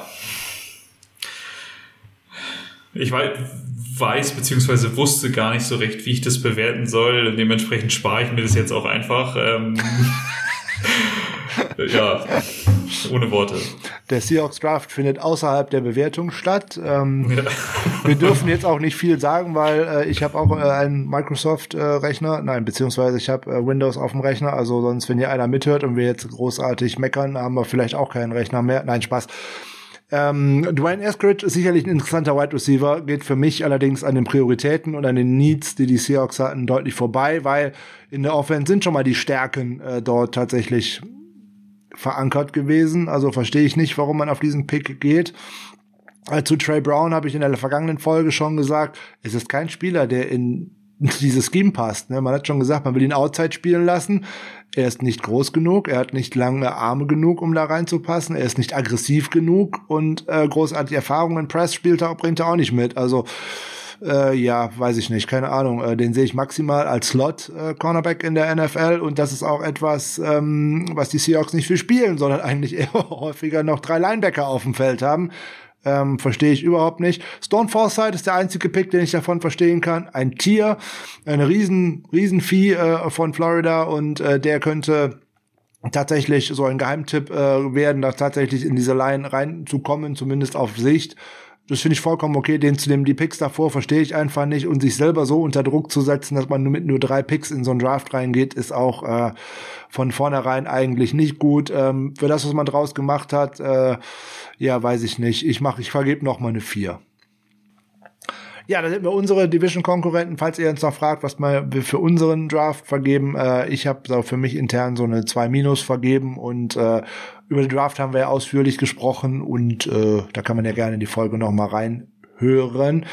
Ähm, zum Draft gab es noch eine große Frage, da werden wir aber mal eine eigene Folge draus machen, wie denn unser perfekter Draft aussieht, weil da kann ich wirklich viele, viele Stunden, glaube ich, drüber sprechen, weil wenn, wie äh, von B.3er wir auf Twitter aufgefordert waren, wie hätte euer perfekter Niners Draft ausgesehen, unter Berücksichtigung der Spieler, die an dem jeweiligen Spot noch da waren, ja, dann wird's ja richtig spannend, was man da hätte alles tun können. Also da können wir mal in der Preseason oder in der Offseason jetzt eine eigene Folge draus machen und äh, da mal gezielt einen Blick drauf werfen, was man denn hätte vielleicht anders machen können. Das führt jetzt in der Rahmen von einer Mailback-Folge vielleicht ein bisschen zu weit. Deswegen wenden wir uns jetzt noch gegen Ende der Folge der Frage zu. Ja, das passt ja irgendwie fast schon an unsere Schedule-Folge nochmal. Saisonprognose. Cover 4 Legacy fragt uns, ist denn der Super Bowl-Sieg in dieser Saison drin? Ja, natürlich, der ist in jeder Saison drin. Es ist noch nicht ein Ball geflogen. Ist er wahrscheinlich. Ähm, pff, Gute Frage. Ähm, als Optimisten, wir haben ja sehr, äh, sehr gute Prognosen ausgestellt für, ich glaube, wir waren, äh, ich war bei 12,5 und Sascha glaube ich auch und äh, bei dir weiß ich gerade nicht mehr, Ben. Nee, also du, du und ich waren bei 12,5 und Sascha bei 13,4. Ah, bei 13,4, okay, dann war es so. Das heißt ja auf jeden Fall schon mal Playoffs. So, und äh, sobald du in den Playoffs bist, ist alles drin. Dann ist es auch egal, ob ich zu Hause oder auswärts spiele. Man hat es jetzt gerade noch ähm, bei Tampa Bay gesehen. Ähm, als sie in die Playoffs reingekommen sind, galt man noch nicht so wirklich als Favorit und am Ende stehst du mit dem Ding da. Dann geht halt alles. Ich finde, das Roster ist stark und tief genug besetzt, dass es bis zu einem Super Bowl Run laufen kann. Aber nur ohne die ganzen Verletzungen. Geht dieser Injury Run wie in der letzten Saison weiter und dass einem wichtige, wichtige Spieler lange ausfallen, dann wird da bei keinem Team was. Also von daher, Prognose ist da echt schwierig oder siehst du das anders? Nee, das sehe ich komplett genauso. Also ich habe tatsächlich auch vor der letzten Saison gesagt, okay, das Team äh, wäre stark genug, um einfach den äh, Back-to-Back -Back in den Super Bowl zu kommen. Ähm, sehe das tatsächlich auch dieses Jahr genauso, gerade auch, weil bisher in der Offseason und auch im Draft ähm, die richtigen Needs in meinem Auge, in meinen, äh, in meiner Ansicht adressiert wurden. Ich freue mich natürlich äh, generell persönlich auch über eine ähm, äh, langfristige Verpflichtung von Kyle Juszczyk, aber es ist auch einfach ein wichtiger Baustein in der gesamten Offense oder auch andere Namen äh, wie Trent Williams das, äh, oder auch was auch sonst in der, in der O-Line getan wurde, wie Alex Mack oder ähm, äh, aber es ist auch dahingehend dann so, dass man nicht sagt, okay, wir schauen jetzt nur auf die Saison, weil ja auch sehr, sehr viele Spieler äh, nur einen Einjahresvertrag bekommen haben zum Beispiel. Man schaut auch in die Zukunft. Trey Lance, gerade genannter Juszczyk, der einen vier oder fünf, ich glaube, vier Jahresvertrag bekommen hat. Fünf Jahre waren es, okay. Ähm, ich bin optimistisch, aber gut, das war ich vor der letzten Saison auch. Wie Frank sagt, ähm, Verletzungen spielen eine sehr große Rolle. Aber äh, gerade in der Division sehe ich uns als Favoriten. Ähm, wenn man die Buchmacher fragt, äh, stehen wir jetzt auch nicht so schlecht da. Doch, stehen wir, stehen wir wirklich gut da und äh, es ist äh, optimistisch ist man eigentlich als Fan äh, grundsätzlich und ähm, es hängt natürlich von ganz, ganz vielen Faktoren ab. Gesundheit der Spieler, wie äh, findet diese Offseason statt? Haben wir eine normale Offseason mit allen Aktivitäten? Haben wir sehr gute Chancen? Haben wir wieder eine eingeschränkte Offseason? Sieht das wieder anders aus?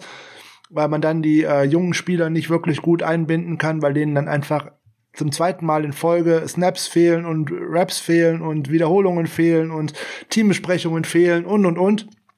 Ähm, man wird wieder sehen, wenn das Team zusammen trainieren kann, wird diese Mannschaft auch fitter in die Saison gehen. Das ist ein ganz wichtiger Punkt. Die Verletzungen, die sie letzte Saison auch in der Offseason zugezogen haben, wird auch ein Punkt sein, weil die Spieler alleine trainiert haben und solche Sachen. Ne? Richie James, ähm, Trent Taylor, äh, Debo Samuel vor allem, ähm, ne, unter Aufsicht trainieren ist was anderes als alleine trainieren. Ne? Der eine kann das, wenn man sich an äh, Videos denkt von Kyle Justek, wie er irgendwie Schneebälle durch die Gegend rollt und was weiß ich nicht, oder Baumstumpf äh, Holz schlägt und was weiß ich nicht, was man letztes Jahr alles gesehen hat, oder ob ich nur Playstation-Bilder äh, sehe und solche Sachen. Das sind halt so Unterschiede, wie äh, Spieler da rangehen. Der eine kann das für sich alleine, der andere braucht immer jemanden, der dir sagt, hier, das und das musst du machen. Also von daher glaube ich, wenn die Offseason so läuft wie vor 2019, dann müssten alle Spieler von letztem Jahr, gerade die jungen Spieler, noch wieder einen Schritt nach vorne machen. Und dann sehe ich äh, bei uns ein Roster, was weit vorne äh, in der Liga gelandet ist. Und äh, ich musste die Tage so furchtbar lachen, als ich äh, den Bleacher Report äh, sozusagen aufgeschlagen habe, virtuell aufgeschlagen habe, weil mich äh, da irgendwo eine Überschrift angesprungen hat, dass man die 49ers Defense auf Platz 15 tatsächlich für die kommende Saison projected. Also jeder, der das gelesen hat, Freunde, passt auf auf dieses äh, Portal Bleacher Report, weil jeder Honk darf da tatsächlich irgendetwas veröffentlichen. Ne, von diesem Autor, der das geschrieben hat, da gibt es nicht mal ein Twitter-Handle oder irgendetwas, keine Ahnung, was das für ein Mensch ist, warum die das überhaupt veröffentlichen. Der kann nur Folgendes gemacht haben. Der kann einfach nur geschaut haben, wie viel Punkte hat dieses Team denn im Schnitt zugelassen? Ja, da waren die 49ers auf 17 letztes Jahr. Schaue ich aber an, dass man in Yards pro Play abgegeben hat und dergleichen. Oh, da sind wir auf Platz 3 und auf Platz 4 und solche Sachen. Also Statistiken haben immer mit Content zu tun und ähm, da muss man einfach abwarten, in welche Richtung das gehen könnte. Also Vorsicht um äh, den Bleacher Report. Das ist äh, fast so lustig wie mein äh, Lieblingstroll im Internet, äh, Grant Cohen, äh, der ja jetzt geschrieben hat, er erwartet, erwartet eine Bounce-Back-Saison von Mike McGlinchey, nachdem er jetzt anderthalb Jahre Jahre geschrieben hat, äh, man muss ihn entlassen und dergleichen. Also der ist echt lustig mit Fahne im Wind. Von daher warten wir mal ab. Also ist alles möglich mit dem Super Bowl. Nicht wahrscheinlich, aber wahrscheinlich ist das bei keinem Team, nicht mal bei Tampa Bay oder auch nicht bei äh, in den letzten Jahren bei New England, sondern da muss halt wirklich viel gut laufen. Ne? Wird sich bei Tampa Bay Tom Brady verletzen, dann geht das nicht in Richtung Super Bowl. Da sind wir uns, glaube ich, auch drüber einig. Vollkommen richtig. Also dafür ist, äh, dafür kennen wir den Sport gut genug, als dass es von ähm, Einzelspielern oftmals auch abhängt. Genau, so sieht's aus. Auch Kansas City dürfte es schwer haben ohne Patrick Mahomes, wenn dem mal was passiert. Oder was wäre Baltimore ohne Lama Jackson? Also das sind alles so Dinge, wenn die alle fit sind, dann kann das für jedes Team die beste Saison werden, die auch im Super Bowl endet. Äh, okay, für die Raiders vielleicht gerade nicht, äh, die machen da zu viel Unfug und äh, andere Roster sind vielleicht auch nicht so gut, aber für viele Teams könnte es bis in den Super Bowl gehen. Der Micha 19.46 möchte gerne wissen, auf welchen Plattformen sucht ihr denn nach Tapes von Spielern? Ist das nur YouTube? Zum Großteil ist es tatsächlich YouTube, weil da tatsächlich unheimlich viel zur Verfügung gestellt wird. Aber gerade in der letzten Saison war es wenig, was mit Präsenz zu tun hat, was mit Spielen zu tun hat, die nicht, die ausgefallen sind und ähm, ich persönlich äh, klicke mich da tatsächlich oftmals durch YouTube durch und da muss man auch gerne mal in den Kommentaren ein bisschen suchen. Da findet man schnell mal irgendwo einen Link zu irgendetwas, wo man gar nicht erwartet hat, dass man das sieht, nämlich äh, tatsächlich hier und da mal All 22 Tape, also sprich Spielszenen, äh, wo ich alle Spieler sehe. Das ist im College auch gar nicht so einfach daran zu kommen. Ähm, der ESPN College Pass ist da etwas, den ich äh, sehr gerne nutze ist im Endeffekt ähnlich wie der NFL Game Pass, aber man sieht halt nicht alle Spiele, sondern nur die, wofür äh, ESPN die Rechte hat und man bekommt auch da leider kein All-22-Tape oder dergleichen, aber man kann sich halt Spiele auch äh, on Demand anschauen, wie man denn so möchte und ähm, da kann man vieles mal einschauen und kann sich dann schauen, ob man von bestimmten Spielern das tatsächlich auch auf YouTube bekommt. Äh, ein weiteres Portal wäre Huddle.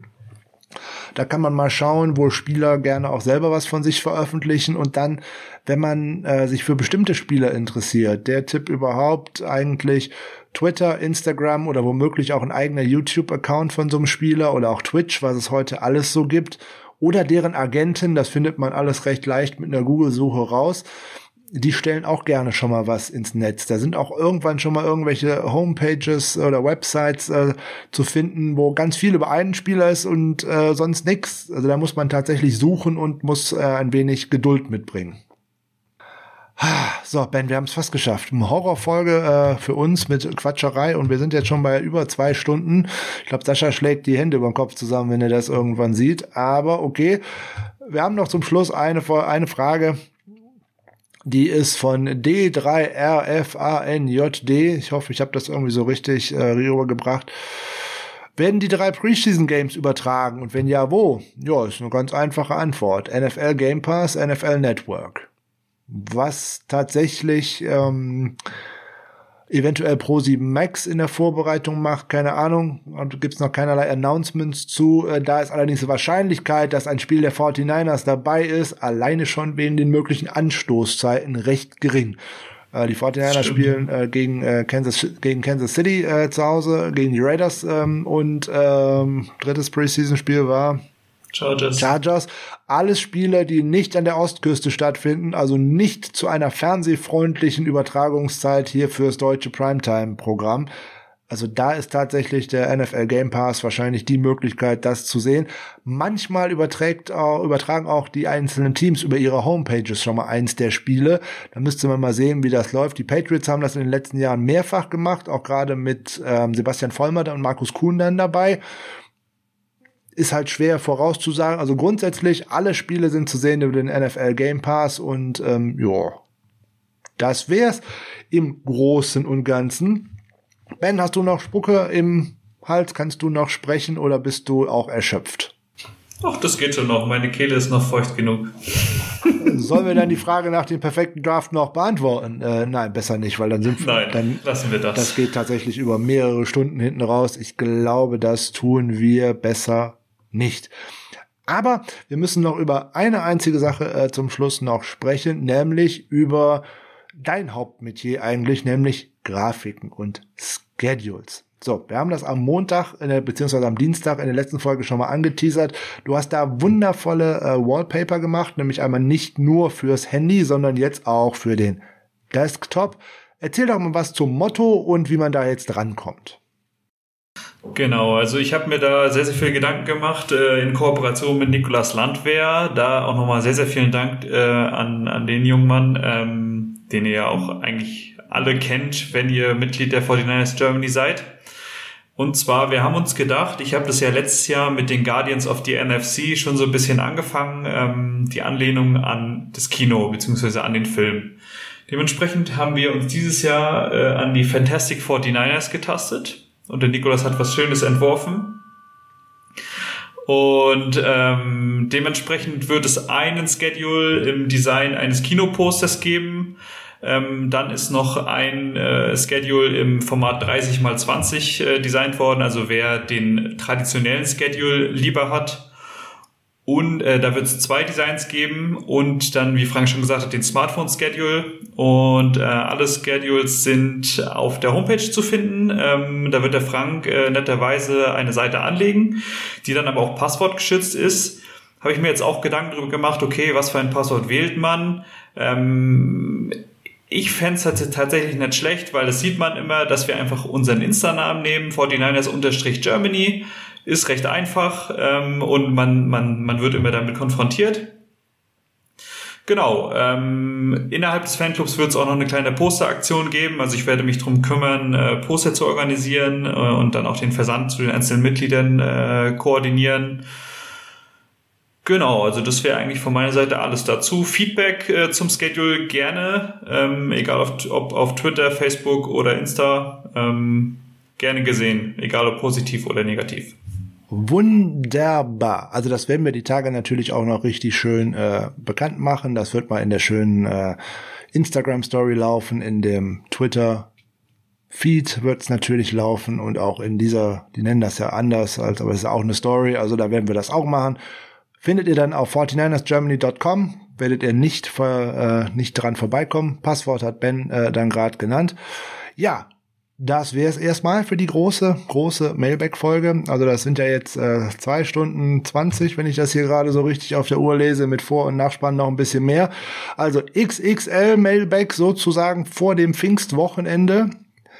Fragen beantwortet. Wie gesagt, mit der Frage zu dem perfekten Draft bestimmt jetzt hier wahrscheinlich vier Stunden 35 oder irgendwie sowas an der Geschichte. Wir sparen uns das mal auf, weil wenn ich jetzt sage vier Stunden 35, das wäre rund zwei Stunden. Wäre bestimmt eine schöne Folge für die Offseason. Da machen wir auch eine Folge zu der Off in der Offseason draus und dann äh, spekulieren wir mal als GM, wen wir denn wann denn wo denn genommen hätten und welche Auswirkungen das dann natürlich auch auf andere Sachen genommen hätte. Deswegen ist das mit dem perfekten Draft so ein ein weites Feld, äh, wo man so weit ausholen muss. Und dafür haben wir alle Fragen, glaube ich, richtig schön ausführlich beantwortet. Und es waren sehr viele schöne Fragen dabei. Vielen Dank an euch alle für die zahlreichen Einsendungen. Und äh, wir hoffen, wir haben eure Fragen äh, zufriedenstellend beantwortet. Und äh, wenn nicht, schreibt uns gerne an. Ihr kennt die äh, diversen Social Media Kanäle von uns. Niners Huddle, 49ers Germany. Gerne auch privat, wenn ihr nur was loswerden wollt. Die äh, Profile sind ja auch überall äh, verlinkt und äh, Zweifel auch gerne per E-Mail, ne? info at 49ersgermany.de oder so, immer her damit. Wir beantworten das schon irgendwie. Ben, letzte Woche? Ähm, eigentlich nur ein schönes Wochenende, ein schönes verlängertes Wochenende an alle Hörer. Viel Spaß mit der Folge und wir hören uns. Na, das ist doch perfekt. Dann sag ich, dann gibt's jetzt Heart of Chrome, California auf in ein schönes, langes, hoffentlich sonniges Wochenende und bleibt alle gesund. Wir hören uns in der kommenden Woche wieder. Macht's gut. Bis bald.